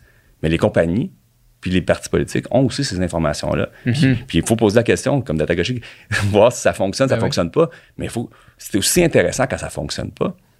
Mais Quand oui. ça fonctionne pas, c'est intéressant parce que justement, il n'y a pas de code Da Vinci. Justement, il n'y a, pas de détermination là-dedans. Mais ces modèles-là sont hyper utilisés dans le monde commercial, dans le monde politique. Ouais. Donc, quand vous n'êtes pas bien prédit, mais ça veut dire qu'il y a des limites à ces modèles-là, mais ça veut dire quand même que quand il y a des modèles, quand il y a des limites à ces modèles-là qu'on connaît pas, puis qui sont pas démocratisés, puis qui sont derrière la scène, mais vous recevez quand même ces, ces- ces publicités-là. Puis, Ouais. Vous comprenez ce que je veux dire? Comme des- des- Ouais. mais on, on s'en échappe pas. là. C'est ça, on peut pas se mettre la tête dans le sable. Ça existe. C'est pas oui. moi qui ai inventé l'algorithme de, de Tagochi. On utilise des algorithmes qui sont très, très, très utilisés. Là. Ouais. Mais tu vois, j'étais surpris à quel point Datagotchi était plus convaincu de mon vote que moi-même. là. Dans le sens que Ah, lui, c'était clair pour qui j'allais voter, puis moi, c'était comme. Oui, peut-être, mais là, je n'avais pas décidé à ce point-là. là, Ça me, sais. ça me brusque. Wow, là. Ouais, puis ça qui était, c'est ça qui, est- qui est- c'est c'est pour ça qu'on on, on essaie d'aller sur toutes les, pla- les, les plateformes pour pouvoir discuter, de dire, tu sais, il faut faire attention. Ah c'est oui. pas, c'est pas déterministe, mais ça fait réfléchir quand même à votre vote. Aller dans la simulation, puis va voir les, les, les, les variables qui expliquent ça. Puis tu, tu vas le voir, ah, ben, regarde, mets- mets-toi juste comme anglophone juste pour voir. tu vas voir que ça va Ouais. changer vite. Tu sais, je dis comme, euh, puis il y a des variables comme ça, puis tu peux explorer c'est quoi les aspects. Puis, puis c'est pour ça qu'il y a des gens qui sont, qui sont difficilement modélisables. Tu sais, J'ai vu des journalistes qui disent Ah, mais ça fonctionne pas pour moi. Mais oui, mais sais, des gens là, qui, ont, qui, ont- qui sont hyper sophistiqués puis qui, ont- qui pensent à la politique, c'est c'est une fraction de la population. Mais c'est les Ben plus difficiles à modéliser. C'est sûr. C'est les plus difficiles à modéliser. C'est normal que ça fonctionne moins bien pour ces gens-là que pour la monsieur, madame, tout le monde. Ouais. Fait que, ça, c'est tous des trucs à faire réfléchir, mais justement, comment est-ce qu'on peut casser ça? Comment on peut réfléchir à ça? Mais c'est ça la politique actuelle, la politique mo- moderne. Ça se passe avec des données. Mais reste que ça nous emmène. On parlait de données probantes plus tôt, tu puis j'ai l'impression que ça, c'est un peu l'utilisation inverse des données, dans le sens que là, c'est. Tu sais, admettons que l'opinion publique sur un enjeu X est A, puis que les données probantes puis les études nous disent qu'il faut faire B. Mhm. Ben là, le parti politique se retrouve quand même dans un genre de problème, là, parce qu'il sait qu'il faut qu'il fasse B, mais il sait qu'il faut, faut se faire élire, il faut qu'il dise A. Qu'est-ce qu'on fait? Qu'est-ce qu'on fait avec ça? mais mais, mais c'est là que le, le débat démocratique, Puis Figé, là. mais c'est là que le débat dém- démocratique devient très très très important. C'est là où ce que comme euh, justement, tu sais, la raison. Puis je sais qu'il y a des gens, tu sais, on n'aime pas la chicane, tout ça, puis on n'aime pas quand il y a des débats, de- tu sais, trop- mais mais à la fin, si quelqu'un dit vraiment quelque chose d'aberrant. Mais il se fait, il se fait. Puis là, je je parlerai pas d'un parti en particulier, mais il y en a certains Ouais. là, qui font, qui promettent des trucs qui sont pas nécessairement fondés sur de la- des données probantes. Puis on en parle beaucoup dans les médias en ce moment. Pourquoi? Parce qu'on est en campagne électorale, puis c'est ça la démocratie. Puis C'est normal que ça se passe comme ça. Donc chacun des partis est lié un peu, puis ça rejoint un peu qu'est-ce qu'on parlait tout à l'heure. Chaque parti est un peu comme un raccourci d'une certaine façon. Puis il faut, faut pas oublier non plus un, un des trucs importants pour quand tu es un parti politique, c'est de maintenir ta base aussi. Ouais. Hein? Ta base de bénévoles, ta base, tout ça. Puis c'est- ces gens-là sont souvent beaucoup plus idéologiques que, que les gens que tu essaies d'aller chercher le vote. Fait que, fait qu'il faut une certaine cohérence dans tout ça. Puis des fois, il n'y a, aucun système parfait. J'arrête pas avec mon code Da Vinci, mais, Ouais. mais c'est quand même intéressant c'est qu'il n'y a, pas- il y a pas un système idéologique parfait, complètement cohérent, tout ça. Fait qu'il va toujours arriver comme, si tu veux maintenir une certaine cohérence, il va toujours arriver à un point où est-ce que, que tu vas te faire lancer puis tu vas te prendre des décisions, des positions que, hi, plus difficiles. Fait que chaque parti a ces positions-là plus difficiles à maintenir parce qu'il faut qu'ils faut qu'ils maintiennent l'équilibre entre leur base puis les électeurs qui vont. Puis, vous savez quoi, mais les autres partis sont là pour essayer d'aller chercher ces électeurs-là. Ouais. Puis ça, on appelle ça du. Une, une des tactiques qui est utilisée là-dedans, c'est du wedge issue, de, de- de la, de politique de brèche. D'essayer de trouver c'est quoi la brèche dans, dans, cette, dans la coalition euh, solidaire, dans la coalition Ouais. péquiste, dans la coalition? Tu sais, il y a des gens, peut-être que. Ils sont pas d'accord avec leur parti par rapport à ça. Puis là, C'est là où ce que le micro-ciblage devient vraiment fascinant, puis intéressant, puis euh, vraiment, il peut être efficace. Parce que, puis j'avais une, une, une des co-créatrices Dagochi, c'est euh, Catherine Ouellette, qui, était- qui fait son, son doctorat justement sur ces enjeux-là, sur le lifestyle, tout ça. Puis c'était mon étudiante à la maîtrise. Elle a fait sa, sa- sa maîtrise sur euh, le, le micro-ciblage des conservateurs sur l'enjeu des, euh, des armes à feu. Pourquoi? Parce que peut-être c'est moins connu au Québec, mais il y a une base néo-démocrate. Souvent, on associe les néo-démocrates à l'urbain, tu sais, les gens urbains, tout ça, mais il y a toute une culture dans, dans- dans- dans l'Ontario rural, dans le Colombie-Britannique rural, tout ça, qui avait pris des positions très, très, très fortes sur le, le registre des armes à feu pour plaire à leur base euh, urbaine. Mais, Ouais. mais il y a plein de néo-démocrates qui étaient démocrates de génération en génération, mais qui, qui étaient des chasseurs. C'est ça. Ok. Puis économiquement, ils sont plus à gauche, mais sur le, le point de vue des armes à feu. Exactement. Donc, qu'est-ce qu'ils ont fait?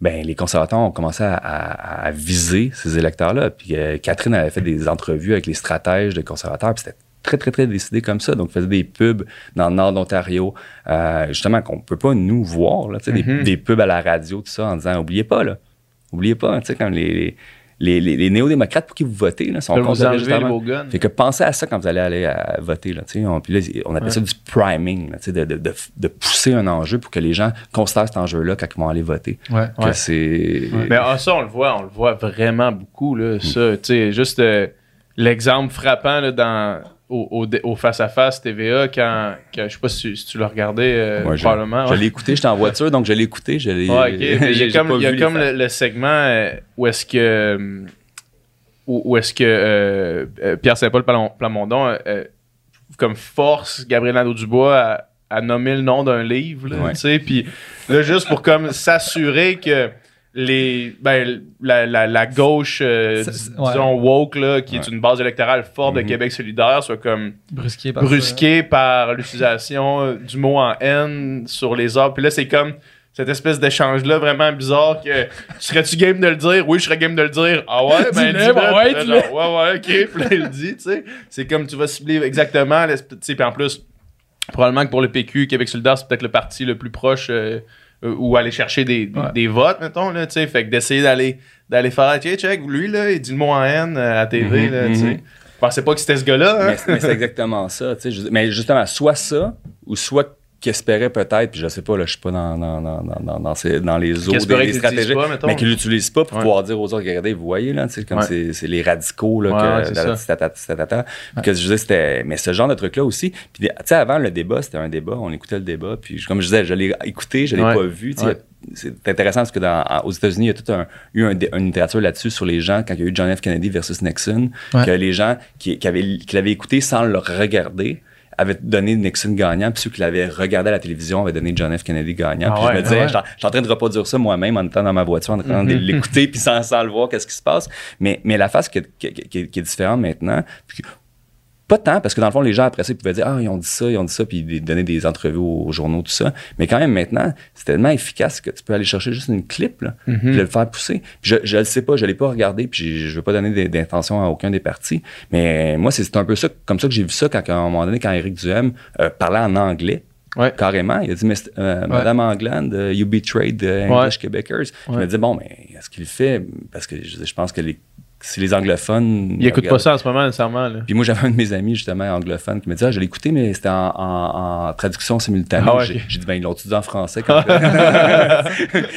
mais, mais non, mais, mais je me disais, peut-être que l'idée, puis j'en ai aucune idée, là, tu sais, mais, mais peut-être que C'est de le leur clipper, idée, puis- c'était de le clipper puis de oui. l'envoyer après. Fait que, tu sais, chacun, c'est c'est toute une job d'être politicien. Il faut, Ah, il faut, oui, il ouais. faut, un certain respect, il faut un certain courage, là, parce que. Moi, euh, j'étais stressé de venir ici en sachant qu'il allait y avoir des gens qui allaient m'écouter, de Ouais. savoir que chaque truc, puis tu as toute ta, ta base derrière toi, Ouais. que tu te mets ta face là-dedans, puis que tu le sais, il y a des pièges partout. Ouais. C'est un. C'est pour ça qu'il faut le voir comme une joute aussi. Ben oui, Euh, puis, puis euh, sont, sont, sont forts. ah, mais ils sont forts. Mais- Puis surtout celui-ci, là, euh, c'était c'était sûrement dans, dans les meilleurs débats que j'ai regardés, là, parce que Moi aussi, j'ai vraiment trouvé, euh, même si évidemment il y a des bouts cacophoniques, euh, comme dans tous les débats, ça sera impossible de faire un débat sans segment cacophonique où est-ce que tout le monde se crie après, mais j'ai- moi aussi j'ai trouvé que c'était quand même assez précis comme, comme débat. T'étais capable de comprendre ce que les partis proposaient. Ouais. Ouais, c'est un, c'est un- c'est un beau format, premièrement. Je, dis- je pense que c'est un beau format. Le face-à-face, justement, ça, ça réduit un peu quand on dit le Ouais. free for all. là. Mais, euh, mais en même temps, je pense que, que, que d'avoir une brochette de cinq parties comme ça, puis très Ouais. On disait, il y a des trucs qui, qui les rassemblent, mais d'avoir le, le PCQ euh, qui discute avec, avec QS, avec, avec des leaders qui étaient tous excellents. là. Pour moi, c'était vraiment un, un bon débat. Puis il n'y a pas eu beaucoup de bouts de plate. Là, non, non. Mais oui, par rapport euh, Il y a tout- toutes des, des- des équipes de, de, de réseaux sociaux puis de marketing, justement, derrière. Tu sais, le. On parlait des, des algorithmes, puis, tu sais, m- moi, sur mes réseaux sociaux, je vois juste qu'avec Solidaire, là, tu sais, mais le débat était même pas fini, qu'il y avait déjà des clips, des extraits de petits segments avec une belle infographie, avec, tu sais, il y avait qui du monde, tu sais, que pendant, pendant le truc, c'est comme, OK, ça, go, go, go, on fait, on fait le montage, glang, on Ah. sort. C'est, c'est, Il y a du monde qui ne dorme pas beaucoup rapide, pendant une campagne électorale. Non, non, mais c'est, Non, c'est, ouais. c'est intense, là, une campagne électorale pour les gens qui sont, sont impliqués. Moi, je suis impliqué plus du côté comme académique, je pourrais dire, mais tu sais, on, a- on a un lien. Tu sais, la boussole, c'est avec Radio-Canada, avec Ouais. euh, Datagochi, c'est avec la presse canadienne. Euh, puis c'est intense, c'est juste pour Ouais. nous. Mais moi, je peux même pas m'imaginer c'est quoi euh, d'être chef de parti. Ouais. Là. Je, veux dire, c'est, c'est, c'est- je, je- je comprends. Pour vrai, c'est, c'est un- une des intrigues que j'ai, là, un des mystères. C'est comment ces gens-là, quand ils se couchent le soir, arrivent à, à mettre à off leur cerveau Ouais. pour s'endormir. Arrive à dormir, ouais. C'est, tu t'as toute une cause sur tes épaules. Il y a des gens qui, qui, qui, qui, défendent la survie de leur parti. Il y a d'autres personnes qui, qui, qui défendent le, le, le, le- gouvernement, Ouais. de, de, de, de- de- prendre le gouvernement. C'est, une grosse, une grosse job. Oui. C'est ouais. vraiment une grosse job. là. Mais hein. Selon toi, est-ce que. Est-ce que. euh, sais, je pense que les gens sont vraiment beaucoup influencés par qui est le chef du parti, puis qui, préfère, tu sais, justement, en écoutant le débat, qui, qui, qui, ont trouvé qu'il y avait le plus de charisme, qui, qui ont trouvé qu'il y avait plus d'affinité avec eux autres. Est-ce qu'on accorde trop d'importance au chef du parti? Est-ce que les gens votent trop pour un chef passé pour un parti ou qu'est-ce que t'en penses? Mais parce que ça dépend, parce que je, je pense qu'on. Puis c'est une question empirique, mais de, de, de, qu'est-ce que je vois, puis je pourrais dire même fondé sur une certaine théorie, c'est qu'on accorde peut-être trop d'importance au chef parce que je pense qu'il y a un, un- un biais énorme. là. Tu sais, souvent, on, on va aimer notre chef là, quand, quand Oui, mais tu sais, c'est pour d'autres raisons. là. Puis ça, ça serait intéressant de le faire euh, aléatoirement avec, avec des expériences, de dire, si Gabriel Nadeau-Dubois était le chef du PCQ, si Éric Duhem était le chef de Québec solidaire, est-ce que, est-ce que les gens, auraient- les, les solidaires, est-ce qu'ils détesteraient Éric Duhem autant qu'ils le détestent aujourd'hui? Et selon moi, l'effet du chef tout à coup euh, serait pas mal moins important. Je- Ouais. Mais après ça, ça a une importance, c'est certain. Euh, après ça, c'est la figure du parti, c'est sûr. Il y, y a- il y a un effet par rapport à ça. Après ça, est-ce qu'on met trop d'importance, on parle de personnalisation de la, de la- de la politique par rapport au chef. Ça, c'est vraiment une question justement normative de dire, mais est-ce qu'on, dans quelle société qu'on, qu'on, qu'on- qu'on veut s'embarquer? Mais moi, c'est, ça permet à des gens de pouvoir suivre mieux, des gens qui sont occupés, qui sont pas là-dedans, qui n'ont pas le temps de suivre ça à chaque jour, puis de dire, bon, ben, parfait, quand, quand lui il parle ou quand elle, elle parle, mais je veux dire, ça, c'est tel parti, puis donc j'écoute, puis j'associe ça au parti, mais ça peut être positif, d'une Ouais. certaine façon, c'est un raccourci comme un autre. Ouais. là, ouais. Tu parlais de Jack Layton, tu sais, à toi on en parle, puis moi je me Ouais. souviens très bien de cette entrevue-là, là, tu sais, puis il était. Tu sais, t'avais le goût de l'aimer, là. Il arrive là, il était full relax, il dit qu'il est un party animal, puis genre le lendemain, tout le monde tripe sur Jack Layton, tu sais, c'était- c'est hyper, hyper euh, personnalisé, là, tu sais. Ouais, puis c'est un bon exemple que, que tu donnes parce que le, le- c'est vrai que je disais tout à l'heure qu'on avait les- les- pour la première fois des, des- des données au niveau, euh, tu sais, au niveau vraiment granulaire, là, où on était capable de voir l'effet de tout le monde en parle chez les, les, Qué- les, les anglo-québécois, une petite population Ouais. comme ça par jour, puis de voir l'effet exact. Puis qu'est-ce qu'on avait observé, c'est que sur l'attitude de, de Jack Layton, ça avait vraiment eu un gros effet, tout le monde en parle, mais pas nécessairement sur l'intention de vote directement. Ça a pris quelques temps, puis dans, dans le reste du pays aussi, le NPD montait aussi. hein. Ouais. Puis finalement, le premier sondage, là, les, les faits où est-ce qu'on a vu le plus gros saut dans les intentions de vote au Québec, c'était c'était pas le tout le monde en parle, c'était le premier sondage qui montrait le NPD en avant du Bloc québécois. Puis là, Mm. où est-ce qu'on les a vus, cet effet-là? C'était chez les Anglo-Québécois. On a vu un, un gros, gros saut parce que tout à l'heure, je vous disais, il y a plein de raisons pour voter pour un parti pour pas voter pour un parti. Est-ce qu'on devrait voter pour le parti qui représente le mieux qu'est-ce qu'on pense ou est-ce qu'on devrait voter pour le parti euh, qui contrecarre euh, le, le Ouais. mieux le parti qu'on aime le moins? C'est ça. Euh, mais là, tout à coup, tu sais, les, les, les Anglo-Québécois, ils disaient, ah, il y a un autre choix. Puis peut-être que, c'est le théorie, j'étais pas dans la tête des Anglo-Québécois, mais peut-être qu'ils ont dit, ben, le bloc, il y avait comme, c'est leur menace première quand ils ont vu que c'était plus une menace, mais là, ils se sentaient plus libres d'aller voter autre chose que Parti libéral. Ouais. Mais, mais vous voyez la dynamique, c'est quand même oui. intéressant, mais, mais tout ça, toute une dynamique, c'est une stratégie, mais, mais le mythe de dire que Jacques Layton a passé, puis le lendemain, il y a eu la vague orange, euh, c'est Ben beaucoup ouais, plus complexe que ça. Ouais, ouais. J'ai pas, dit que c'est ça que tu disais. Non, non, mais, mais, mais moi, ça a eu cet effet-là, dans le sens que je savais pas c'était qui, puis le lendemain, j'adorais ce gars-là, là. Exactement. Exactement. Mais tu sais, puis, tu sais, on parlait de stratégie, là, puis on parlait de, de- de marketing, mais euh, des fois, on oublie dans toute cette histoire-là de la vague orange que le parti, le, le NPD avait quand même pris des positions là, avec- à, à Sherbrooke sur des, des, euh, des positions comme d'imposer la loi 101 sur, sur des trucs fédéraux. euh, tu sais, je a pris des positions. Il avait mis un- une fleur de lys euh, sur, sur, le, sur, sur le- le- le- leur logo. Fait que, tu sais, il allait chercher le segment Québec. là. Mhm. il, y a- il y avait une volonté. Là. Fait que, tu sais, c'est pas juste, tu sais, des fois, j'ai entendu, dans ce temps-là, c'était en 2011, j'étais à Toronto, puis j'entendais des, des mythes là, incroyables. là, tu sais.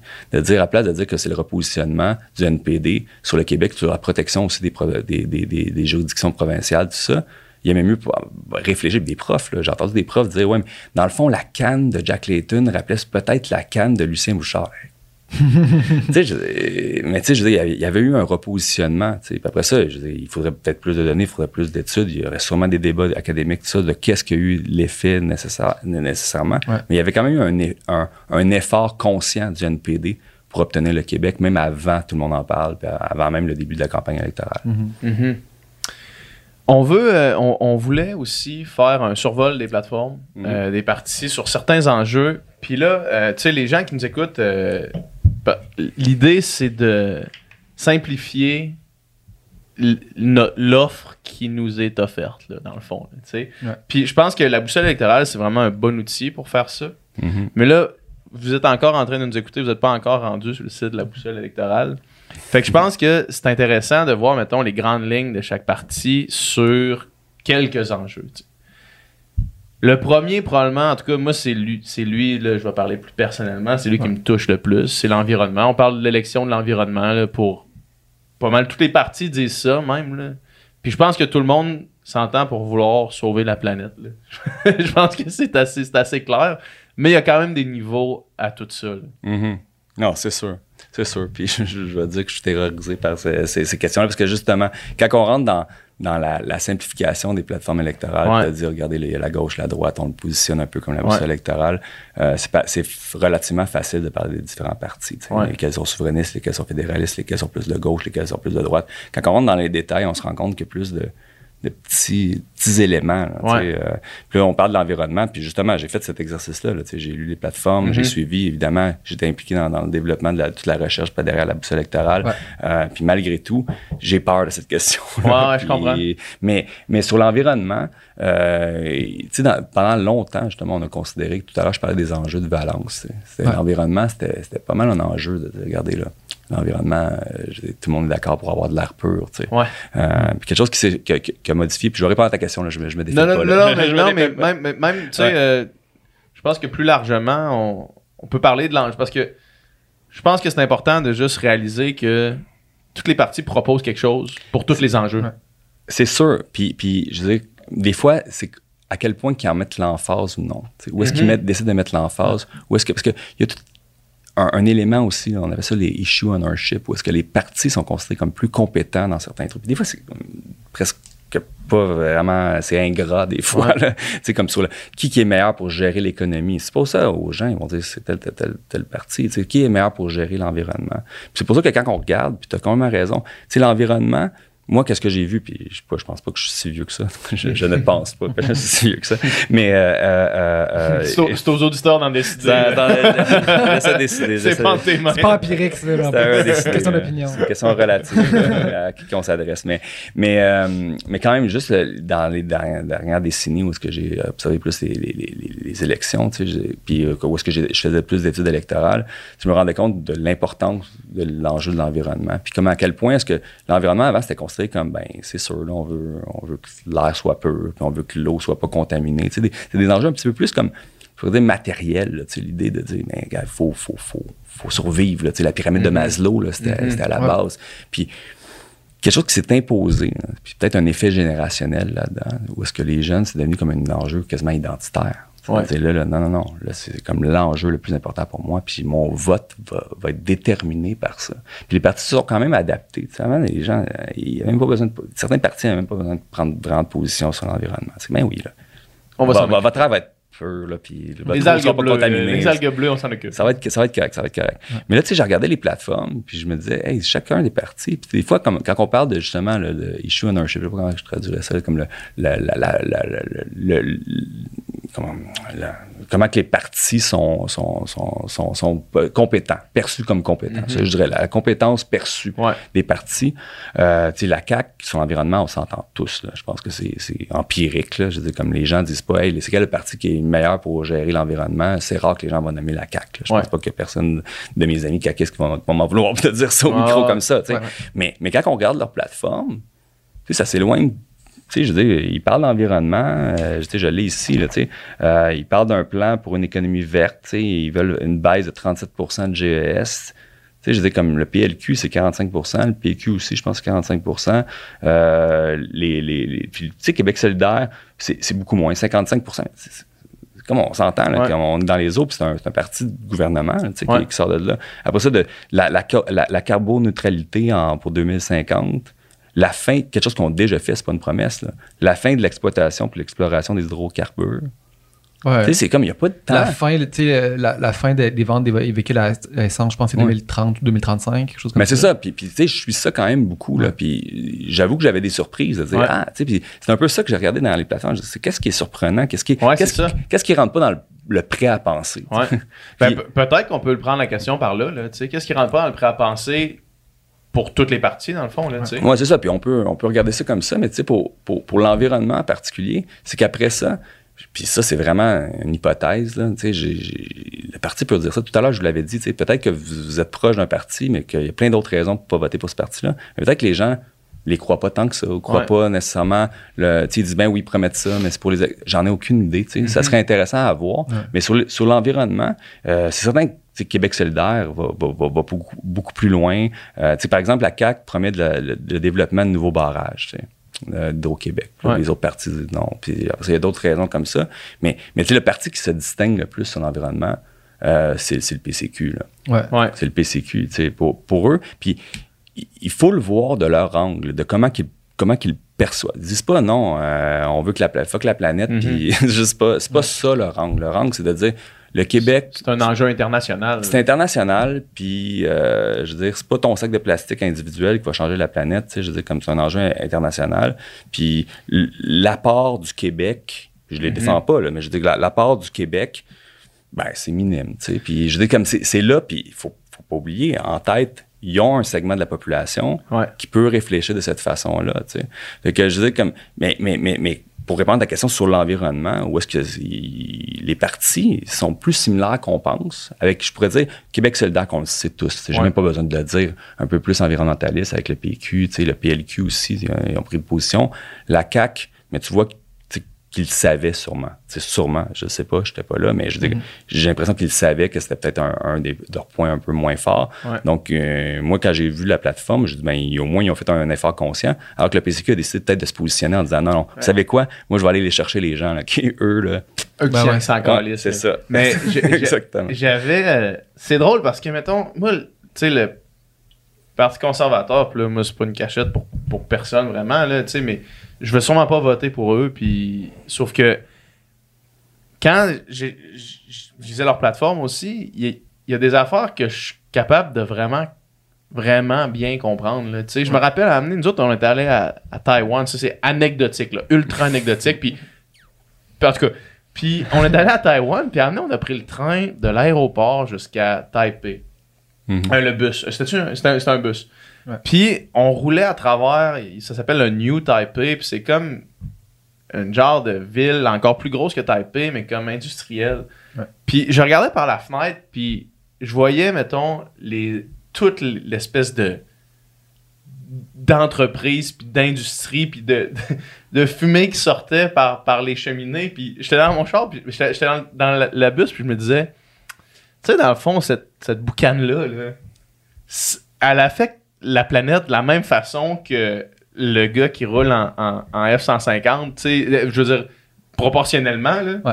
Mais l'environnement, c'est vraiment un enjeu international. Puis quand Eric Duhem, au face-à-face, il parlait de ça, je me suis pris à faire comme Chris, man, ça fait quand même du sens ce qu'il dit, tu sais. Ouais. Puis moi, qui de- d'entrée de jeu, je me dis, Hey, moi, je suis, je suis quand même environnementaliste, je suis vegan pour l'environnement, je suis comme, tu sais, je prends toutes ces décisions-là pour améliorer, puis là, après ça, si- c'est pas 100% faux, tu sais. Ouais. Fait que tout comme, tu sais, même si les autres, ils ont pas dans, tu sais, Eric Duhem, au face-à-face, il l'expliquait, il disait, nous autres, on- faut pas, faut arrêter de le voir comme si euh, on était les seuls à émettre des gaz à effet de serre, tu sais, puis c'est vrai dans le fond, tu sais. Ouais. Fait que c'est un, c'est un point valable, là, c'est ça que l'argument même qui dit c'est ben nous les, les combustibles fossiles, mettons, qu'on peut exploiter, ben, on peut les vendre, puis ils sont moins polluants C'est ça, ouais, que d'autres que d'autres utilisent.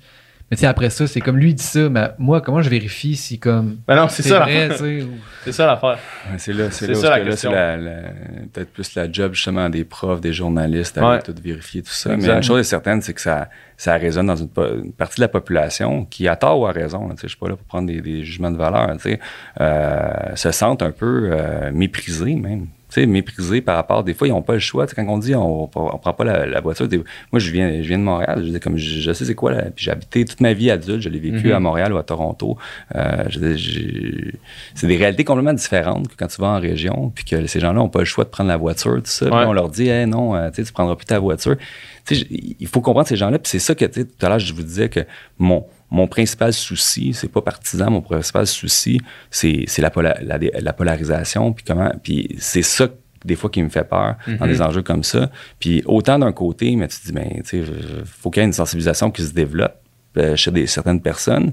Mais de l'autre côté, il faut qu'il y ait une empathie qui se développe aussi de dire, mais peut-être leur réalité est différente aussi. Leur réalité de vie est différente. Puis peut-être que quand, quand nous, on leur fait la morale, ils voient ça comme du virtue signaling. Ouais. Puis dans le fond, ils disent, mais regardez, là, c'est pas raisonnable, tu sais. Je veux dire, votre truc ne changera rien. C'est même pas l'équivalent d'un- grain de sable sur la planète, là, tu sais.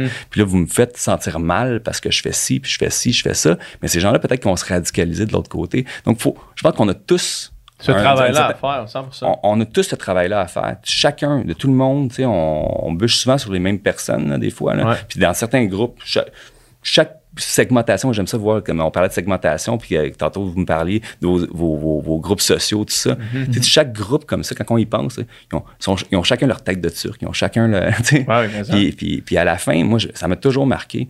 Euh, une fois, je- j'étais allé, parce que je- maintenant j'habite Québec, puis je, je me disais, Hey, je vais aller visiter la Beauce, Mm-hmm. puis tout ça. Puis il y avait comme un, un festival, là, euh, avec, avec des voitures, puis euh, puis ça m'a vraiment marqué. Il y avait quelqu'un, comme l'ancien VG là, de, de, de, de Musique Plus, euh, Babu. Babu, Ah ouais, Babu. Il était ici T'es tantôt. ici cet après-midi. Il était ici cet après-midi. Ah, ok, mais ouais. Ouais, c'est très drôle, ça. C'est une drôle, une drôle de coïncidence. Mais, mais je, je trouvais ça in- intéressant, le, le discours qu'il y avait là. Puis, tu sais, moi, c'est certain que ça sortait un peu de, de- de mon régime alimentaire. là. Ouais, ouais. puis j'étais fasciné. Tu sais, moi, j'ai eu un permis de conduire vraiment tard dans ma vie, Ouais. tout ça. Euh, euh, j'avais pas de voiture. Ma première voiture, c'était quand j'ai déménagé à Québec. J'en ai jamais eu. J'habitais à Montréal et à Toronto avant. Donc, c'est une autre réalité. Puis là, je vois ces gens-là, puis ils disaient, nous, on aime ça, brûler du gaz. Ouais. on est tanné de se faire écœurer par, par, par, par, les Montréalais. Puis, tu sais, Ils vont pas au café avec la table en bois, eux autres. non, c'est, mais c'est ça. Puis, et puis, puis- puis il disait- mais c'est exactement, c'est comme une autre réalité. Puis tu voyais un ressentiment, tu sais. T'entendais Mm-hmm. un ressentiment. Puis tu voyais Babu qui faisait son discours avec son micro, puis il disait, tu sais, qu'ils arrêtent de nous écœurer avec leur piste cyclable puis leur bar tendre. là, c'est là où est-ce que je me disais, OK, là, ça s'étend à autre chose. Leur là. bar Leur tendre? bar tendre. Bartown, Lâche-moi le là. Ou leur granola, peut-être qu'on dit granola. Ah Peut-être peut c'était granola. Mais dans mon, dans mon souvenir, c'était bar, de Barton, peut-être granola. Mais tu sais, ils disaient, non, nous, on aime ça, brûler du gaz. Puis c'est notre passion. Puis on a le droit de continuer. Tout ça. Puis les- tu vois, les gens étaient, étaient Mobilisés politiquement mobilisés par ça. Fait que, il faut être sensible à ça. Tout à l'heure, je parlais de, de marketing, puis de- de- d'aller puis d'aller écouter les gens. D'une certaine façon, c'est une façon d'écouter les gens. Mhm. Puis des fois, euh, il y a des trucs comme ça qui se sont passés. Dans la gauche, la droite, là, ça a évolué beaucoup. Là. Tantôt, on parlait, j'ai fait mon cégep au, au cégep du Vieux-Montréal. Dans le temps où est-ce que il y avait le, le sommet des Amériques. Ouais. Là, on allait là, puis là, les discours, là, c'était... Puis je parlais de ça hier avec mes étudiants, puis je disais, pour vrai, je j'ai pas de souvenirs. Puis là, je, je veux pas que des gens, il y a des gens qui m'écoutent, peut-être qu'eux, ils ont d'autres souvenirs, mais je sais qu'on était souvent en grève pour plein de raisons. Là. Le cégep du Vieux-Montréal, c'était mobilisé. Mais je me rappelle pas de rien par rapport à l'environnement. Ouais. Euh, c'était plein d'autres causes, puis c'était beaucoup la mondialisation. Puis là, la- mondialisation était là. Puis moi, j'écoutais, j'écoutais. Puis là, on, le sommet des Amériques, il y avait des autobus, on s'en allait là-bas avec les syndicats. Puis ils disaient, je me rappelle, je posais la question, mais pourquoi? Puis moi, j'essaie, j'ai toujours été un peu avocat du diable. Donc je disais, ben, la mondialisation, les gens vont donner plus ensemble, là, vont donner plus international. Vous trouvez pas qu'il y a quelque chose là-dedans de positif? Puis ils disaient, non, non, vous comprenez, tu comprends pas, là. Parce que là, les, usines de, gens qui sont moins, moins éduqués, euh, qui, ont, pas d'autres, euh, qui, ont, une culture syndicale, euh, mais là, si on fait une mondialisation, mais ces, ces usines-là vont, vont déménager. Puis là, finalement, ils, ils vont perdre le- le- leur salaire, ils vont perdre leur maison. Puis, euh, puis il faut être solidaire de ça parce que, tu sais, il faut maintenir la, la culture syndicale. Mais vous savez quoi, tu sais, avec la mondialisation, je pense que je suis pas un économiste, là, mais je pense qu'ils ont eu pas mal raison. Là, quand on regarde le Michigan, des gens qui ont voté euh, démocrate toute leur vie puis qui ont, qui ont voté pour Trump, tout ça, on peut se poser la question, est-ce que c'est vraiment le mur à l'autre bord, l'autre Ouais. bout complètement, ou c'est le fait que Trump était contre l'ALENA, qui était contre l'ALENA, puis ça, c'était avant, c'est une position classique démocrate. La même façon que Brexit, tout ça. Que, tu sais, ces gens-là qui ont changé d'opinion, mais ce ressentiment-là est arrivé. Il y a des gens qui ont, manqué le- qui ont, qui ont- qui ont perdu leur maison, il y a des gens qui, ont, qui ont perdu leur job, tout ça. Puis je dis comme une certaine gauche, de, une certaine gauche de certains endroits, de certaines institutions, mais eux, ils ont juste changé d'avis, puis ils ont dit, mais c'est plus ça la gauche maintenant. Que ces gens-là, ils ont un ressentiment, puis si on les écoute pas, ben peut-être qu'ils vont voter dans un sens où ce que ça va être encore pire que. que- que- Ouais, ouais, c'est ça, je Mais comprends. tu sais, c'est ça, ce qui est super intéressant, c'est qu'il y a tout le temps une raison pour, tu sais, mettons, euh, on reprend l'exemple de, de, de Babu puis des bartendes pour brûler du gaz, que je trouve très drôle.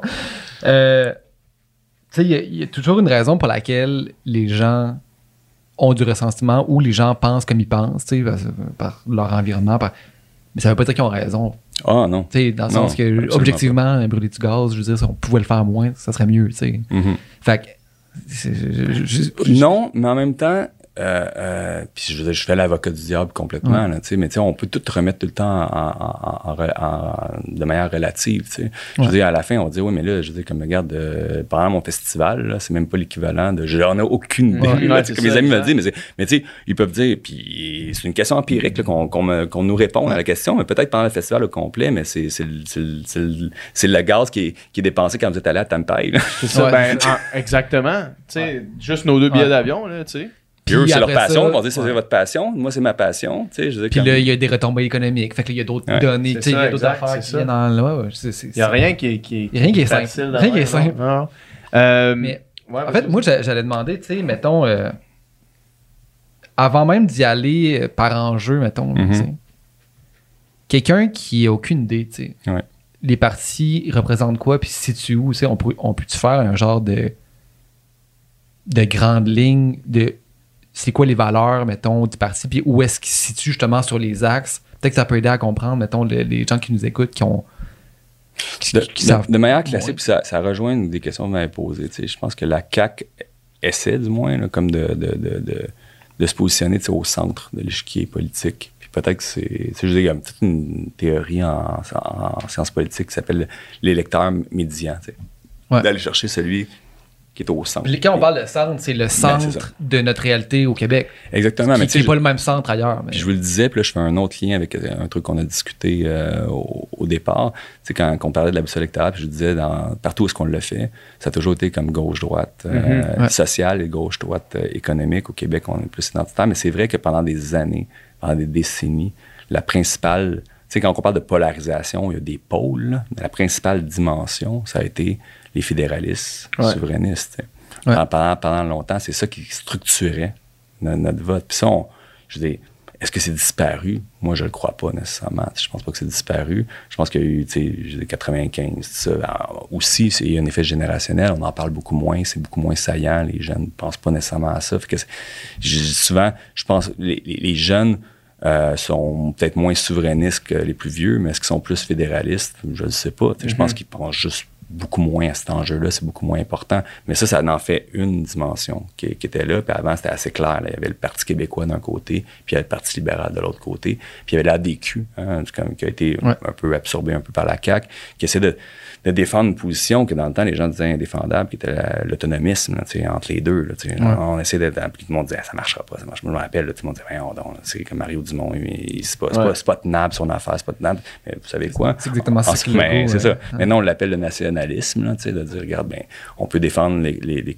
le Québec parce que euh, une très large partie de la population se considère québécois avant d'être canadien, mais pas nécessairement souverainiste. Fait que c'est possible d'être en faveur de la, de la langue française, de vouloir plus de, de- de- pouvoir d'Ottawa, puis en même temps de faire notre, truc sans, sans faire de référendum. Fait que, là, cette dimension-là est, encore là. Puis, le PQ, il essaie de, Il essaie de la marteler là-dessus. Ouais. Ben oui, Moi, je pourrais dire que le PLQ aussi, d'une certaine façon, tu sais, c'était pas des partis qui se positionnaient nécessairement de gauche-droite. tu sais. Le PQ de, de, de, de, de René Lévesque avec le PQ de Lucien Bouchard ou de, Pauline Marois, de, tu sais, c'était, très différent. Sauf quand on parle de l'autre axe, là, où est-ce qu'on arrive, qui est plus commun que gauche-droite, Ouais. économique, Mais tu sais, je dis, c'était pas le même parti. Puis le PLQ, c'est la même chose. Tu sais, Jean Charest, c'était pas la même chose que, que ses, ses prédécesseurs. Tu sais, il, il venait du Parti conservateur, euh, ben, progressiste conservateur au fédéral. Il arrivait, il était plus de droite économique. Mais les gens, qu'est-ce qui structurait réellement? C'était est-ce qu'on est en faveur ou non d'un, d'un, d'un ben, même pas d'un référendum, mais, mais surtout de l'indépendance du ouais. Québec, d'un projet de pays. tu sais. Puis c'était ça qui structurait tout. Puis là, quand on, quand on- puis il y a plein de raisons, puis il y a des, des chercheurs, si vous êtes intéressé, là, je sais que mon, mon collègue Éric Montigny a écrit là-dessus, tout ça, tu sais, cette, cette, cette disparition-là, un peu, ou cet effacement-là, là, de cette dimension-là, ou la, la perte de saillance, j'utilise mes termes, là, la perte d'importance, ou de l'élément qui, qui, qui structure notre, notre- notre- notre pensée euh, au profit d'une structure plus gauche-droite. Mais là, ça, ces parties-là, mais sont retrouvées un peu euh, perdues. Fait qu'eux, il y aurait tout avantage que cet enjeu-là revienne, là, parce que sais, ça, ça repolarise sur, cette, sur cet axe-là. Mais il est arrivé quelque chose quand j'étais à la maîtrise. Euh, il y a eu deux manifestes. On oublie souvent. ça. Je trouve que, en tout cas, moi, je trouve qu'on n'en parle pas assez. Que, que, que moi, ça a marqué. Quand il y a eu la manifeste d'un Québec lucide, je sais pas si vous avez déjà entendu parler de Non. ça. C'est un, un manifeste, là, puis j'en- j'encourage vos auditeurs et vous-même. Je ne l'ai pas devant les yeux. là. Ouais. Euh, mais, mais, mais si vous allez lire ça, ça, ça va vous rappeler pas mal de trucs par rapport à la CAQ. là. Tu sais, c'est un, c'est un, un- des gens après le référendum de 95, tout ça, ça, dans- ça devait être dans les années 2000, là, euh, peut-être 2000, moi, je dirais 2006, là, de- dans ce coin-là. là, comme, euh, c'est- puis, euh, puis il avait lancé ça, puis il y avait comme, euh, je sais que Lucien Bouchard était peut-être lié à ça, mais André Pratt, tu sais, puis il y avait comme Joseph Facal, je suis pas mal certain aussi. Puis, tu sais, il y avait des gens, des anciens ennemis politiques sur l'axe gau- euh, sur l'axe euh, souverainiste fédéraliste, qui étaient comme, bon, mais là, il faut avancer, là, tu sais. Il faut Ouais. avancer. Là. Puis euh, sur l'environ- euh, sur, sur, sur les- pas- sur l'économie, tu sais, on, on peut utiliser notre, notre truc. Il faut que le Québec avance. Puis c'est pour un Québec lucide, qu'on sorte un peu de, de ce débat-là. On s'en va nulle part, puis on perd notre, on perd no- no- no- notre pouvoir dans, au sein du Canada. Tu sais, c'était des fédéralistes notoires puis des séparatistes notoires qui, qui, qui- qui ont écrit un manifeste en disant là, on se réveille pour faire tout ça. Puis ce, ce manifeste-là est quand même là, lié. là, tu sais, directement, il faudrait aller voir le, le lien direct, mais avec le, le, le- la CAQ. La, la, la- création mais de, la, de, la, de la CAQ, tu sais, la, Coalition Avenir Québec. Mais en réaction à ça, il y a un autre groupe qui a sorti un certain manifeste pour un Québec solidaire. En réaction à cette vision-là, de dire, ben oui, mais non, non, le Québec. Puis je pense que Françoise David était pas mal liée à tout ça, là, aller voir dans. dans- dans- Puis je veux dire, puis ça, ça a donné comme un peu l'élan pour pouvoir lancer Québec solidaire, qui, qui provenait des forces euh, progressistes du Québec, quelque chose comme ça, l'Union des forces progressistes. Euh, puis là, on étudiait ça, je me rappelle, j'étais à la maîtrise dans un cours avec Alain Noël à l'Université de Montréal, puis on parlait de ces deux manifestes-là. Ça a pris du temps, mais j'ai l'impression que maintenant, quand je regarde ces, ces deux manifestes-là, je me dis c'était comme un peu, ça montrait un peu où est-ce qu'on s'en allait, puis ça explique beaucoup de qu'est-ce qui se passe en ce moment, selon moi. Ça explique pourquoi les deux anciens partis qui se, qui se tiraillaient sur, euh, sur la question identitaire, deux nouveaux partis sont arrivés en portant ces idéaux-là de dire allons de l'avant de cette façon-là. Puis une certaine qu'on pourrait vraiment de manière très sim- simpliste, parce que si vous allez lire chacun des manifestes, vous allez voir que c'est pas aussi cadré que de la gauche traditionnelle, de la droite, surtout de la droite traditionnelle, parce qu'il y avait quelque chose sur l'éducation, euh, que, que le, le, le- le- le tour des carrés rouges, tout ça, a forcé un peu la CAQ à prendre des positions un peu plus de droite classique sur cet enjeu-là, mais était très, très, très, qu'on pourrait considérer que de gauche sur l'environnement au, au départ, au lancement. Euh, mais ça a quand même été deux partis qui étaient comme la CAQ, mais là, qui a absorbé le véhicule politique de la DQ, puis le QS de l'autre côté, qui étaient des partis plus mineurs, puis il y avait le PQ de, dominant avec le PLQ, euh, tu sais, vraiment. euh, c'est- puis là, finalement, cet, axe-là, tu sais, qui était comme plus gauche-droite économique, vers- on dirait qu'il a pris plus d'importance. Mhm. Ouais. Que, tu sais, pour répondre à ta question, justement, tu sais, on pourrait facilement dire, ben regarde, à, à gau- à gauche, c'était Québec solidaire, à droite, c'était la DQ.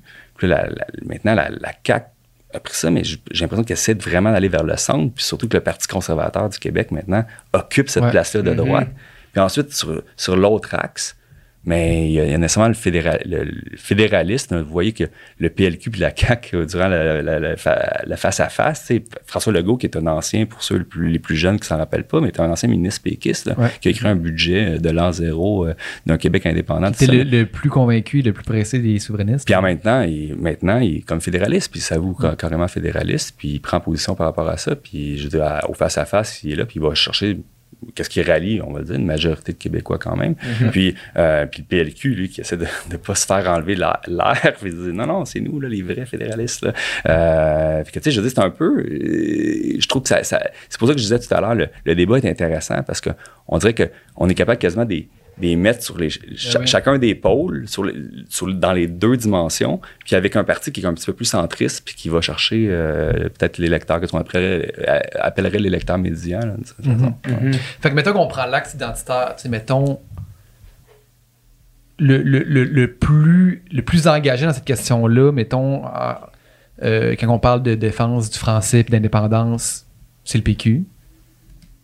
La défense du français, ouais, on pourrait le dire. Je pense que la, le- le- la défense du français, c'est sûrement un consensus parmi les, les, Ouais. les- les cinq Ouais. partis. Mais qui va prendre des, mettons, des mesures les, les plus, euh, je ne veux pas dire euh, radicales, mais les plus, euh, Drastique. plus drastiques Ouais. par rapport à cet enjeu-là. Puis, tu sais, ça, on se rabat sur le- l'idée du rôle de l'État que je vous parlais tout à l'heure. Que c'est drastique dans ce sens-là. tu sais. Je veux dire, parce que il- je pense que tous les partis ont la francisation à cœur.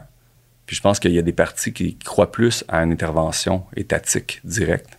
D'autres Ouais. personnes pensent à d'autres moyens d'y arriver. Mais c'est vrai que le PQ, puis je dis, ça va avec son histoire, hein, la loi 101, etc., etc., euh, ben, ils disent, ben là, il faut faire quelque chose. Puis il y, a- il y a une perception aussi, de dire, regardez, qu'est-ce qui se passe? Parce que ça, c'est pas vrai que c'est dans, dans- dans les partis, par contre, ça, la, la plupart admettent, là, disent, regardez, là, il y, a un- il y a un défi. Il y a un problème. Il y a un défi, voire un problème, Ouais. là, genre, lié à, à- aux Français, surtout à Montréal. euh, que là, mais mais c'est pas tout le monde non plus dans la population. Il y a des gens qui problème. là. C'est Surtout quand on regarde au niveau fédéral, ça, je dire, comme euh, les, les- certains candidats de Montréal. Non, pas de problème. Je J'admets pas qu'il y a un problème réellement. On regarde pas, pas les bonnes statistiques, etc. Mais les cinq partis, qu'est-ce qui frappe? C'est certain que là, ils font une élection au Québec seulement. Ouais. Mais ils, ils admettent qu'il y a un défi, qu'il y a un, qu'il y a un problème. Mais après ça, ils s'entendent pas sur la manière Ouais. d'agir. tu sais. Puis, puis peut-être que de, de, de, de l'urgence d'agir aussi. Puis c'est vrai que là-dessus, le PQ est sûrement celui que- qui, qui Mhm. perçoit une urgence plus importante. Ouais. Celui, mettons, j'essaie juste de, les, placer, mettons, mais tu sais, celui qui serait un peu son, entre guillemets, opposé, du moins sur la question de la, souveraineté, ça serait le PLQ. Puis aussi- sur la question de l'immigration, sur la, ques- la question peut-être un petit peu moins interventionniste sur la question du français, on, on pourrait peut-être dire que c'est c'est le, c'est Parti libéral? Mais ça dépend, parce que là, c'est deux enjeux différents. Ouais. Quand on parle de, de, de, de, l'aspect de, de, de, de l'anglais, euh, en particulier, de la fran- du français puis de la place de l'anglais, va un peu de pair. Veux dire, C'est certain que, que le, P- il y a le PLQ, quand on parle du collège Dawson ou de l'accès au, au cégep, tout ça, il y a le PCQ aussi, hein, qui, qui fait un- qui essaie vraiment de faire une percée parmi les anglophones. Puis il y a cet élément-là. Quand on parle de l'immigration, ça dépend de- dans quel angle qu'on le voit. Parce que, on associe des fois des enjeux en- ensemble aussi. Est-ce qu'on associe l'immigration au déclin du français? Est-ce que, ça, c'est Ouais. une question empirique. Là, mais mais, mais euh, dans ce sens-là, Québec solidaire, c'est ceux, qui veulent accueillir le plus d'immigrants aussi. Mais en même temps, ils sont très, très, très euh, affirmés. Pro-français. euh, pro-français. Ouais. Mais vous voyez, ça dépend de comment qu'on perçoit, euh, si on est pessimiste ou optimiste par rapport à comment est-ce qu'on fait. Puis eux, ils le voient comme un, un enjeu d'intégration. Puis ils Ouais. disent, mais c'est pas en frappant sur eux qu'ils vont apprendre plus le C'est un français. Donc, investissement en francisation. en- exactement. Donc, Ouais. c'est, sais, faut pas faire trop d'amalgame comme ça. Ben oui. Des fois, on en fait, puis c'est normal. C'est normal d'en Mais faire tout comme est ça. comme. C'est. c'est- Puis je, puis je comprends, tu sais, l'exercice est impossible à faire, là, tu sais, de, de passer à travers chacun des enjeux, tu sais, puis. C'est quoi, mais, mais. Je vais prendre la question différemment. Mhm. Comment on choisit pour qui on vote, tu sais? Mhm. Comment on choisit pour qui on vote? Parce qu'il y a trop de. Mais ça, il y a trop d'informations, ça serait intéressant de voir, de faire le, le, le, le quiz parmi même les candidats de sélection, là, 125 x 5, là, Ouais. mais, ou plus ou moins. Mais, euh, mais c'est vrai que c'est complexe. Puis il y a certains éléments, puis on, on va dans le prêt à penser vite, puis on, on dit, bon, ça c'est la gauche, on doit penser Mhm. ça. Puis des fois, on a des petites surprises. Euh, mais après ça, ta question, c'est comment on choisit ou comment on devrait choisir. c'est Ouais. deux trucs différents. Répondons deux. Puis, ouais, répondons aux deux. Tu sais, dans la théorie classique de la démocratie, c'est qu'on devrait s'informer, on devrait réfléchir, on devrait penser, on devrait pas avoir d'a priori trop partisan, on devrait prendre ça vraiment tu sais, de, de manière froide.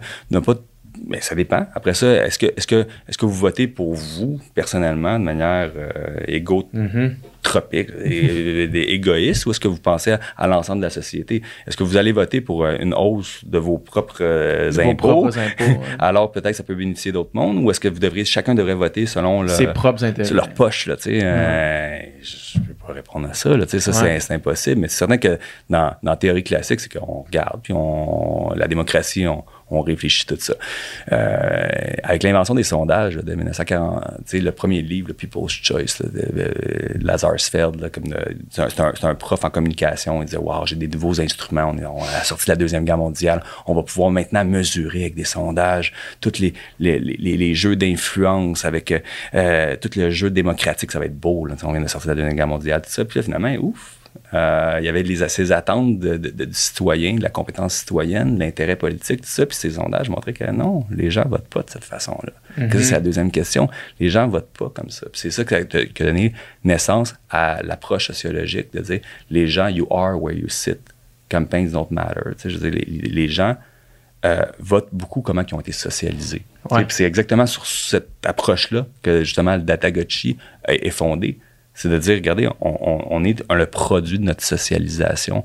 Donc, si vous êtes catholique dans le temps, là, vous êtes catholique, euh, blanc, vous venez de tel État, vous avez, vous avez été socialisé dans telle religion, on est capable de prédire votre vote parce que vous avez été socialisé de cette façon-là, puis il y a des leaders d'opinion dans votre groupe, puis vous vivez dans, un peu dans votre groupe. Euh, puis après ça, il y, a, il y a- il y a eu une autre école qui a été développée après, où est-ce qu'il a rajouté un peu plus de dynamisme en étant la- l'aspect partisan, où est-ce qu'on devient partisan. On est socialisé au départ dans toutes les variables que je viens de vous parler, mais en même temps, on est socialisé comme une équipe de hockey un peu. on est socialisé dans un parti politique, tu sais, surtout aux États-Unis, républicain ou démocrate. Puis ensuite, c'est ça qui détermine notre perception de l'économie, c'est ça qui, qui, qui- qui- qui détermine notre perception sur les enjeux. Moi, je donne souvent l'exemple à mes étudiants quand j'enseigne ça. Je- là, vous vous rappelez de la charte des valeurs. Il y a longtemps, le Parti québécois avait Ouais. lancé ça. Ouais. Euh, puis moi, je dis souvent, imaginez si ça, avait été- ça avait été le Parti libéral qui aurait lancé la charte des valeurs. Combien de péquistes auraient été en faveur? Puis combien de libéraux auraient été en défaveur? Il y en aurait eu. Mais sais, est-ce qu'on vote vraiment selon, selon des, des idées, selon des valeurs? Puis il y en a. Il y, en- il y en a que, puis c'est là où il y a comme des micro-publics qui changent d'avis, tout ça. Ouais. Mais, mais à la fin, euh, les gens votent beaucoup, comme par habitude, ou votent beaucoup par leur socialisation, puis regardent. Mais comment est-ce qu'on devrait voter selon la théorie classique de la démocratie? Mais est-ce qu'on s'informe sur chacun des enjeux, tout ça, puis comme des êtres rationnels, on, Ouais. on prend le, le choix qui est le meilleur pour nous? Mais même dans ce cas-là, c'est c'est compliqué parce qu'on ne sait pas si c'est pour l'ensemble de la société ou si c'est pour nous-mêmes. Mhm. Ouais. Puis il faut, faut être capable de nous-mêmes faire l'espèce de hiérarchie des enjeux qui nous ça. le plus. tu sais. C'est sûr. Puis là, on ça. rentre là-dedans. Là, on tombe dans le cœur de ma thèse de doctorat. Justement, l'hétérogénéité euh, des modèles. tu sais. Je comme dans, quel point est-ce que quand il y a un enjeu qui vous touche vraiment personnellement, la saillance des enjeux individuels, tu sais, quel enjeu, tantôt tu me disais, euh, c'était le- le- le- le- le- le- l'environnement. Mhm. L'environnement. Mais ça, là, dans les sondages, c'est vraiment difficile à mesurer. là. Comment je, me- je mesure l'importance d'un point. parce que je peux bien le dire aux gens, c'est quoi, euh, pour- qu'est-ce qui est important pour vous? C'est souvent ça la question classique dans un sondage, c'est qu'est-ce qui est important pour vous? Puis on ne met pas de choix de réponse parce qu'on veut que ça soit le truc qui est, qui- qui est saillant dans votre tête. Là, sais. Euh, mais si on met un choix, déjà on, déjà on prend quelque chose. Ah ouais, peut-être que c'est, ah ouais, c'est vrai, ça, ça, ça, je devrais dire ça, parce que c'est vraiment bon? Ça, puis ça aussi, j'ai une, étu- une étudiante, euh, Camille Tremblay-Antoine, qui fait sa thèse de doctorat sur ça, sur comment mesurer ça, puis elle va dans des laboratoires de, de, de, de psychophysio, tout ça, pour essayer de voir c'est quoi la question pour aller mesurer ça. Mais moi, je suis convaincu que si on est capable de mesurer ça, quel enjeu qui est important, c'est comme un bouton, dans le fond, que chaque partie, puis on revient à la segmentation Ouais. électorale, on revient de dire c'est quoi le bouton de chacun des segments pour faire changer le vote et non faire changer la- l'attitude envers l'enjeu. Mhm. J'ai envie de te poser une autre question. Dans le fond, au lieu de, de décortiquer chacun des enjeux puis qu'est-ce que les partis proposent, ça pourrait être intéressant de se poser la question à qui chacun des partis s'adresse. Parce que ça, peut-être que c'est plus, mettons, dans. Dans le genre de données, puis mettons, le- dans le genre de truc que le Datagochi peut nous dire, c'est qui, c'est qui le public de, de chacun de ces cinq tu sais, Mhm. mettons? Mais tu sais, je veux dire, la base électorale, je veux c'est plus facile. tu sais, le- pour, pour la base électorale, tu sais, chacun des partis ont, ont une certaine base. Euh, tu sais, le PQ, c'est clairement les, les indépendantistes, les souverainistes. Puis d'une certaine manière, c'est, je, je- crois, puis je, je, c'est- je- c'est je- je souverainiste. regarde. Mais c'est de faire avant. Quand on regarde les sondages sur l'indépendance, ben c'est certain que c'est plus élevé que l'appui au Ben, PQ. absolument. Mhm. Fait Donc- que fait donc, c'est pas que ça. C'est-tu les souverainistes euh, d'un certain groupe d'âge tu sais, qui sont peut-être attachés à un, à un parti d'un. Mais, mais tu sais, c'est un, Un certain souvenir, défi là. pour eux parce que, Ouais, parce que euh, les, indé- les indépendantistes québécois, euh, c'est pas un groupe homogène nécessairement. Ah que Ouais, il faut ça. qu'ils prennent des positions sur d'autres enjeux aussi. Puis là, il faut, faut s'assurer, comme je vous disais tout à l'heure, que, que, que ça, qu'il n'y ait pas trop de discorde dans, dans, dans ce groupe-là. Puis ça, c'est un des grands défis euh, du, du PQ. Ça, c'est certain. C'est Québec solidaire, c'est d'élargir sa base. Sa base est plutôt urbaine, plutôt chez les jeunes surtout. Là. Tu sais, Quand on parle des clivages au Québec, là, C'est un bon, ça. ben, au clivage, au Ils ont Québec- sorti les, les, les, les graphiques, là, Mhm. c'était les 18-35, Ouais. je pense Ouais. votaient, puis c'était comme Québec solidaire à genre 88 élus. Là. Ouais, c'est ça, exactement. On a vu les mêmes trucs. là. Québec 125, Philippe Ouais. Fournier. Ouais, c'est exactement. Ils ont- euh, c'est la politique fiction d'une certaine façon. Mais ça, c'est intéressant parce qu'on se pose la question, mais donc, est-ce que ça veut dire que plus tard, euh, c'est ça qui va se passer? Il faut toujours faire attention avec ça. Là. Moi, je me rappelle euh, justement des pays, qu'est-ce qu'ils disaient? Ben là, regardez, les jeunes sont plus souverainistes qu'avant, puis euh, euh, sont, sont, sont plus souverainistes que les vieux, tout ça. Mais tu sais, il y a des effets générationnels, Mhm. mais il y a des effets aussi d'âge aussi. hein. Puis, Plus tu vieillis, plus tu deviens conservateur. ouais. ben, habituellement, on, on voit ça. tu sais. Puis ça, c'est des effets de, de. Ils appellent ça des life cycle C'est effects. sûr tu sais. qu'un un étudiant à l'université, euh, il a moins peur du, euh, du 1000$ piastres par million que quelqu'un qui a fini sa carrière. Tu sais, que quelqu'un qui a fait Qui une longue carrière, qui a fini de payer sa maison, puis que là, lui, il se fait dire ça, tu sais. Puis il y a quelque chose de normal comme ça, mais après ça, il y a comme des effets générationnels aussi qui, qui restent, qui sont marquants. Fait que, tu sais, de faire une prédiction euh, précise, je pense à Bernard Landry, une fois qu'il avait dit, ben là, si on regarde ça, euh, dans le fond, l'indépendance du Québec, c'est déterminé, tu sais, mais oui, mais est-ce qu'il y a d'autres il y a d'autres enjeux Mhm. des fois? Tu sais, faut, faut toujours faire attention, parce que je dis comme on- mais c'est certain qu'en ce moment, c'est un fait. Euh, Québec solidaire, c'est pas pour rien qu'il faut que sur l'environnement, tout ça. Donc oui, je dire, ils s'adressent à leur base, ils ont, ils- mais tu sais, leur base, ils ont une base solide. Après ça, c'est d'élargir. Puis tu sais, les principaux clivages au, au Québec, on le sait, tu sais, je dire, c'est la langue, euh, la région aussi. sais. Mhm. Québec, c'est pas la même dyna- dynamique qu'à Montréal, que dans, Non. que dans le reste du Québec. on Non. parle même pas de l'Outaouais. J'étais dans le bas du fleuve en fin de semaine, puis j'étais à un festival, puis je regardais autour de moi, puis j'étais comme. C'est pas le même Québec que quand j'habitais à Saint-Michel. C'est pas la même place à la planète. là. Non, c'est ça. Puis Ouais. tu sais, dans toute société, il y a comme des, des- des Ouais. clivages de, ce- de- de- de cette nature-là, mais c'est certain que quand tu viens de Montréal, puis tu habites à Québec, puis je dis justement, tu vas dans, dans le bas du fleuve, mais tu sais, tu vas au Saguenay, tu vas en Beauce, tu vas en Abitibi, tu vas à, à- à Gatineau, je dire, en Outaouais, euh, je dire, c'est d'autres c'est pas les mêmes parties, c'est pas les mêmes Ouais. enjeux. Donc, c'est un peu normal que ça se passe comme ça, mais c'est certain que la, la Québec solidaire avait réussi justement à faire une percée, là, justement, dans, dans des régions, mais surtout à, à Québec, avec euh, Catherine Dorion. Ouais. Euh, que mais on voit leur positionnement. Quand, quand je regarde leur positionnement, disons par exemple sur la loi 96, puis là je m'éloigne un peu de mon Mhm. expertise première, mais je dis comme, mais je me dis ben peut-être que le, le, le, le- le- pas 96, excusez-moi, la loi 21, mais c'est l'idée c'est de pouvoir peut-être aller chercher une- une clientèle plus immigrante, peut-être euh, aller chercher des gens comme à, à- Laval, où est-ce qu'il y a des, Mhm. des potentiels de croissance dans, dans, ce coin-là. Que tu sais, je dis, si on le voit de manière purement peu Stratégique, euh, ouais. stratégique et psychopathe. Ouais. C'est un peu là peut-être euh, où, où est-ce qu'ils s'en vont, mais tu sais, je ne suis pas dans le secret des dieux, j'observe qu'est-ce qu'ils font. tu sais. Mhm. Le PLQ a essayé un repositionnement comme ça aussi, de dire, regarde, on va essayer d'aller chercher le, le, le- le nationaliste, là, tu sais, un peu euh, retourner vers les racines peut-être plus nationalistes. Là, je dirais, là, je dis des noms comme ça, mais Ryan, Bourassa, tu sais, d'aller retourner vers un PLQ, peut-être pré- pré-Jean Charest. Euh, mais là, c'est sa base, c'est les anglophones. Mais Puis là, il y a- Ouais. il y a un autre parti par hasard, euh, pas par hasard, mais, mais, mais, mais par surprise, surprenant, à- à- de mon point de vue, euh, le PCQ commence à essayer de courtiser ce vote-là aussi. tu sais. Que, tu sais, la base du PCQ, est- c'est un nouveau parti, c'est normal. C'est beaucoup la plus base- difficile. C'est qui la base? Du, PC du PCQ? Parce qu'ils ont beaucoup de membres. C'est un, parti quand même qui a eu euh, quand même un. qui, qui est parti de rien il y a vraiment pas longtemps, puis qui est devenu quand même des intentions de vote euh, pas, pas, pas marginales. pas- pas- Non, c'est ça. Puis c'est, moi, je trouve ça intéressant, d'un point de vue d'observateur politique, c'est très intéressant le PCQ. Parce qu'au départ, c'est normal, c'était, c'était, ça fait longtemps que ça existe le Parti Ah oui. conservateur. Mais il y avait érect- euh, 500 membres, puis sais, euh, 1% de vote, même pas. C'est certain que la pandémie, là, on dirait que plus personne ne va en parler. Moi, Ouais. le premier, parce que- mais c'est quand même, à un moment donné, il va falloir regarder c'est quoi l'effet de ce truc-là. tu sais. Je pense que dans, dans la pandémie, il y a eu du cynisme peut-être qui s'est développé durant ce temps-là. Puis je veux dire, comme on, on a vu comme un développement, tu sais, un- une espèce d'anti-élite, tu sais, un, Ouais. un sentiment anti-élite qui commence à, à- puis c'est pas juste au Québec, là, on le voit Ouais. en Europe, on le voit dans le reste du Canada, on le voit aux États-Unis. Puis je pense que cette base-là, c'était peut-être ça qui a donné comme un peu le, le- le- le- le- qui était un peu le fire starter là, de, de, de, de ce truc-là. Puis, mais Éric Duhem, il a, il a- il a fait preuve de, je sais pas, de, de, de- de flexibilité aussi, de pas juste se nourrir de ça. Puis je, je l'ai même pas entendu, je pense, parler de pandémie. J'ai Ouais. vu dans sa plateforme, je, ah, c'est vrai, il promet, euh, je pense, une loi ou quelque chose, une, une- une réglementation pour en- empêcher la vaccination forcée dans le futur. Mais ça, on n'en parle pas. Là, on dit que personne ne va entendre parler de ça. Dans, le- dans le, euh, le 20 minutes par chef de Radio-Canada, Ouais. dans, dans son 20 Mm. minutes, il a parlé quand même beaucoup de la pandémie. Je pense que beaucoup Ok. des questions étaient dirigées vers ça aussi. Mais c'est ça. Puis ça, c'est un, un, un des trucs. Mais je dis comme si- à un moment donné, comme quand les gens vont vouloir moins en parler, tu sais, il a, il a pris des positions. Il y a d'autres choses, aspects. Puis moi, ça, je me rappelle, j'en avais parlé avec, avec certains de mes amis ou mes étudiants. De dire, selon moi, je prédis qu'ils vont se positionner sur le, sur le, le- le pétrole.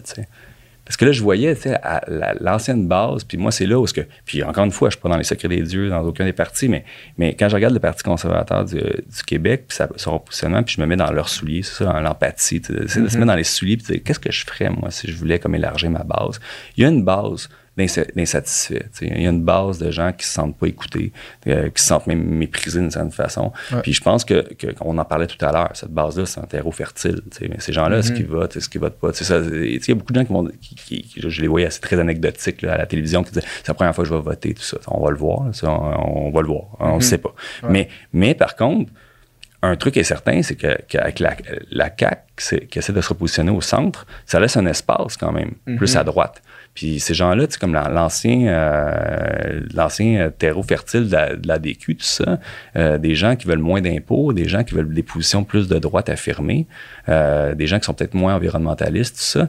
Mais ces, électeurs-là, ils, allaient vers le parti qui était le plus à droite, qui était comme la, la. Mais là, en ce moment, tu sais, on regarde une poussée électorale, il y a tout ça. là. Fait que, Ouais. si, si je me mettais dans leurs souliers, je me dirais, mais le terreau fertile serait où? Mais dans l'ancien euh, fief des, des- de la DQ, où est-ce qu'il y avait de la- du succès? C'est où? C'est à Québec, mais vous savez où est-ce qu'ils font campagne? Ouais, mais c'est pas mal à Québec. Ben oui.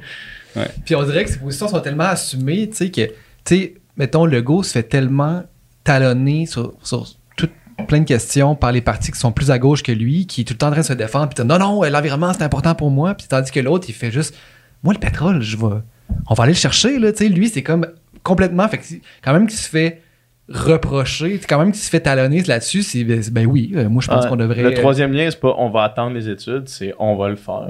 Ouais, puis avec un pont à, à Ouais. l'île d'Orléans, tout ça. Puis je veux dire, c'est, c'est- sur ces éléments-là, je, je, je trouve que, je trouve que, que d'un point de vue politique, stratégique, tu sais, il prend des positions qui, certains rallient euh, certaines personnes. dire, ça Mhm. rallie une, bonne- bonne base qui ont- qui qui- puis en plus, ça attire l'attention aussi. C'est des positions qui sortent un peu Ouais, c'est ça. qui sort un peu, fait qu'on en parle plus. Un petit parti, je veux dire, des fois, ils n'ont pas tout le temps la, la chance de se faire entendre autant que les plus grands partis. Puis là, finalement, ben, plus que tu sais, on en parle euh, beaucoup, là, tu sais. Mhm. Mais par Ouais. contre, dans la plateforme du PCQ, il y a des trucs quand même surprenants, tu sais. Puis moi, j'avais regardé ça, puis je sais pas, moi, peut-être que les d'autres personnes euh, suivaient, tu sais, on a chacun notre information, ouais. tout ça, mais moi, qu'il y a des trucs qui m'ont surpris, c'est le, le transport en commun gratuit Ouais. à Québec, tu sais. Ça, ça sort du, du prêt à penser, ça, là. Ben oui, c'est vrai. Le Vraiment, tramway, vraiment. Le tramway aussi à Québec, là. de- Le tramway, je sais pas c'est quoi sa position, par contre. Ben, c'était on le fait. On le fait, ok. ouais, bon, ça, ouais. sur le tramway, peut-être qu'il décide de, justement de ne pas, de pas s'impliquer là-dedans. Mais euh, quand je regarde les, ses positions aussi sur le sport, ça, ça a été plus publicisé. Là. Tu sais, financer plus dans, dans les infrastructures euh, sportives. Euh, quand je regarde le, la- je suis dans, les, ça, là, dans les Ouais, 120 c'est ça, premiers exact. jours, un sommet sur la santé mentale des jeunes. Tu sais, ça, on a demandé aux gens, Dites-moi ce que le, PS le PCQ pense. c'est pour ça, tout le temps comme ça qu'il faut faire attention, de tout le temps pas rentrer dans des, des, de s'informer puis d'aller lire les plateformes de chacun Ouais. des partis. Parce que sinon, on rentre puis on met des caricatures. là. Puis ça se passe à gauche, ça se passe à droite, ça se passe dans les souverainistes, ça se passe dans les fédéralistes, tout le temps, tout le temps, tout le temps, tout le temps, tout le temps. Puis on fait des associations rapides. Ah, Éric Duhem, c'est euh, Trump. Puis donc, euh, Ouais. Trump, euh, tu sais, mais de la même façon, des fois que les Canadiens anglais vont faire la même chose avec le Québec. Ah, bon, ils font ça. Donc, c'est the Alabama of the North. Ouais, c'est ça. Oui, mais je savais pas que l'Alabama était les moins religieux en Amérique du Nord. tu sais, c'est pour ça que je pousse souvent les gens à essayer de réfléchir. Je, je joue l'avocat du diable pour que les gens arrêtent de rentrer dans, dans le prêt à penser. Puis euh, qu'on regarde vraiment les plateformes des, des, des partis puis qu'on Ouais. évite la caricature. là. Puis, mais c'est intéressant ce qu'on vient de faire. Puis pour quelqu'un, mettons, qui serait de l'autre côté du spectre, puis qui verrait, mettons, QS comme un parti radical, y a-tu des surprises dans l'autre sens? Des choses que QS peut- euh, propose qu'on aurait, qu'on n'aurait pas pensé, mettons, qui est. En effet. Puis je veux dire, je pourrais dire comme c'est drôle parce que je, je sais pas si j'avais vu ou c'est moi qui ai eu une influence pour qu'on s'en aille dans ce truc-là. Puis j'essaie de trouver des surprises pour chacun des Ouais. partis. Ouais. Puis c'est vrai que QS a moins de surprises. C'est comme plus euh, un parti, un, peut-être un petit peu plus un parti de, de, de, gauche classique, je pourrais dire. Je pense que peut-être la surprise, puis ça, ben, c'est une surprise pour ceux qui, soient, qui suivent peut-être moins la, la- la politique, mais c'est très, tu sais, très le- libéral dans le sens philosophique, là, très, très libertaire par rapport à, à, à- à qu'est-ce qui est social, tu sais, de, de Mhm. laisser choisir tout ça. Puis certain que tout ce qui est, qui, est- qui est lié, euh, disons, à, à la, francisation, mais aussi quand, quand je regarde les- les- aussi la- leur position sur, euh, sur, sur le référendum, tu sais, de, de l'indépendance, puis la Ouais. démarche, tout ça. Tu sais, je dire, comme, ça, c'est le type de truc que je me dis, sais, si on veut aller, aller chercher les, les progressistes anglophones, c'est peut-être un peu Ouais. plus, mais, mais On vraiment, c'est comme euh, un peu leur patate chaude, cette question-là. Je sais, parce que ils en parlent pas trop, à moins qu'ils se fassent poser la question, j'ai l'impression. Mhm. Puis, ils ont quand même un, un- un bon appui. C'est c'est quand même dans les philosophies euh, multiculturelles, tu sais. euh, mais en même temps, ça, c'est pas populaire chez, chez les immigrants tant que ça, la Non, question de la souveraineté. Mais c'est ça. Mais c'est exactement là. Euh, C'est Ouais. exactement là que je me dis, mais, mais ça, pour les gens qui regardent, qui observent les- les- la, les- la- la politique québécoise, on n'est pas surpris, on le sait. Là. On, on se rappelle de la fusion avec l'option nationale, sais, on- euh, mais en même temps, c'est vrai que ça, c'est peut-être ça réduit peut-être un peu leur potentiel de croissance, comme je vous disais tout à l'heure, pour peut-être la région de Laval, peut-être Mhm. plus, euh, les, les anglophones, la- la- le, le- le vote immigrant. Puis que- à quel point est-ce qu'on peut puis je suis certain, on aurait des gens ici, là, comme euh, de Québec solidaire, puis nous l'expliqueraient, mais tu sais, je- c'est que ça cadre pas dans les trucs, comme je disais, comme. il va- il va- Classique, là, évident. Classique. Donc, il va falloir plus d'explications. Ouais. Tant qu'il y a plus d'explications, mais c'est plus difficile à vendre. Parce que même, même, même la réponse euh, euh, de Gabriel Nadeau-Dubois lors des entretiens, là, euh, c'était comme, même pour moi, c'est confus exactement qu'est-ce qu'ils veulent faire par rapport à- au référendum. là. C'est comme, oui, on va faire un référendum, mais sur euh, une Pas, genre de... pas sur la souveraineté, pas mais sur la souveraineté, mais sur qu'est-ce que ce serait la souveraineté. Là, tu sais, c'est, c'est comme, c'est C'est quand ça. même... Je me- je je suis même pas capable d'expliquer c'est quoi exactement leur plan sur ça. tu sais. Puis de mémoire, tu sais, j'ai j'ai lu le, le- le- la plateforme, tout ça. Puis de mémoire, ça me rappelle beaucoup là, justement la plateforme d'Option nationale. Je pense que ça venait de là. C'est comme une idée de, de, de- de développer une constitution avant. Ouais. tu sais, De pas juste dire on fait un référendum, on fait un référendum. On, on- on va constituer un projet de société. tu sais. Ouais. Ouais. Que ce serait pas une indépendance, euh, juste l'indépendance pour l'indépendance. On va faire l'indépendance si on a un projet de société qui est, Mhm. évidemment est progressiste. Là. Ouais. Puis, mais, mais où est-ce que toutes les parties vont, vont avoir leur mot à dire, les minorités euh, immigrantes, les, les, les, les autochtones, tous ces gens-là vont avoir leur mot à dire. Puis ensuite, mais comme un peuple, on, on, on va soumettre ça à un référendum. Puis c'est un peu l'idée là, de- Ouais. de- derrière tout ça. Ouais. Mais après ça, c'est- certains, c'est une patate chaude. Sur, sur la- le français aussi, sur la loi 21, ils, ont- ils sont repositionnés. euh, puis ça, j'ai essayé de chercher l'information, là, mais ils sont repositionnés, je pense, les, les, les- les plus libéraux, par, euh, encore une fois, de manière philosophique, sur la question. Je veux dire, ils ouvrent, puis de qu'est-ce que j'ai compris, là, puis s'il vous plaît, les, les solidaires, Mhm. écrivez-moi chez tard, mais, mais même sur, c'est c'est plus juste de, de permettre aux enseignants d'avoir des signes religieux, mais c'est aussi les juges, les policiers, Ouais. etc., etc., etc. Ça, c'est vraiment un positionnement. Ils se sont comme débarrassés peut-être d'une patate chaude justement pour ça, qui Ouais. n'est pas un très fort appui ouais.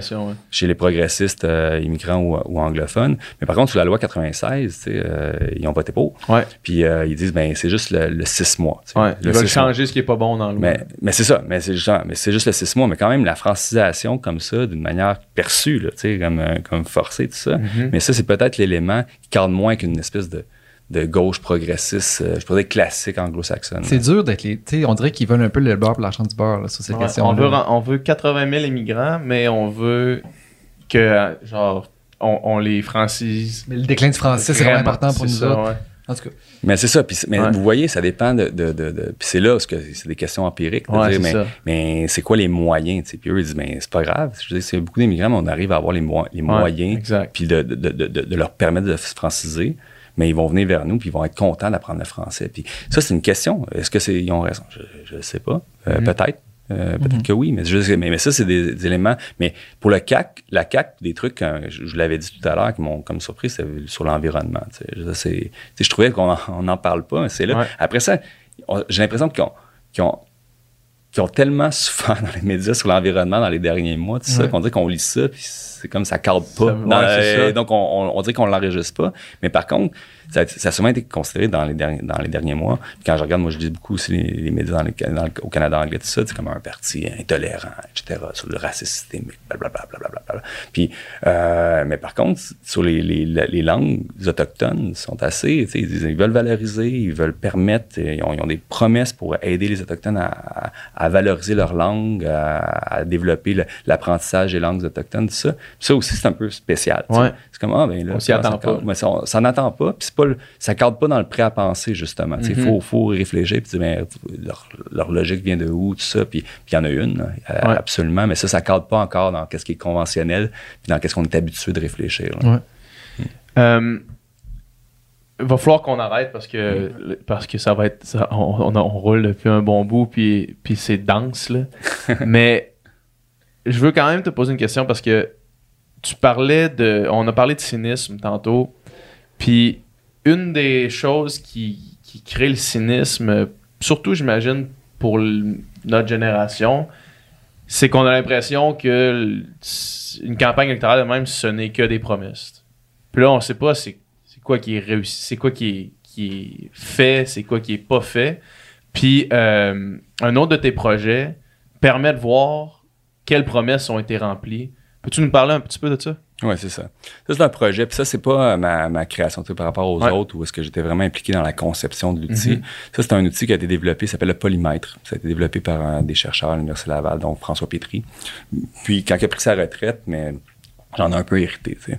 Euh, puis que j'ai, on a regardé ça. Puis moi, mon but, c'était comme de, de pouvoir peut-être le, le faire l'aspect plus visuel, tout ça, pour que ça soit le plus accessible. Parce que c'est souvent ça, dans tous les projets dont on parle, c'est du transfert de connaissances, Ouais. puis l'utilisation du numérique pour aider à- au transfert de connaissances. Que, bref, le, le- le polymètre, mais euh, qui est fait en collaboration d'ailleurs avec Vox Populi, qui s'occupe de la boussole électorale. Euh, mais c'est qu'on regarde les promesses. C'est certain que c'est un, groupe de chercheurs qui détermine juste ça. hein. quand je vous dis que conceptualiser, c'est quoi une promesse, c'est quoi une promesse, Ouais. euh, c'est quoi pas une promesse, ouf. Mais bon, on regarde les plateformes, on, on élabore des, des- des- des promesses, puis ensuite, quand il y a un gouvernement qui est élu, mais on suit. On suit vraiment l'état de réalisation de la promesse. Ouais. là, on, on regarde, on va chercher plein de documents. C'est beaucoup, beaucoup. C'est fastidieux, beaucoup de travail. Mais le but, c'est justement, c'est pouvoir avoir la, la- la transparence démocratique, puis que Ouais. tout le monde ait accès à cette information-là. Puis moi, ça m'a honnêtement surpris quand je, quand je suis allé voir, mettons, justement, le- juste le résultat de la CAQ.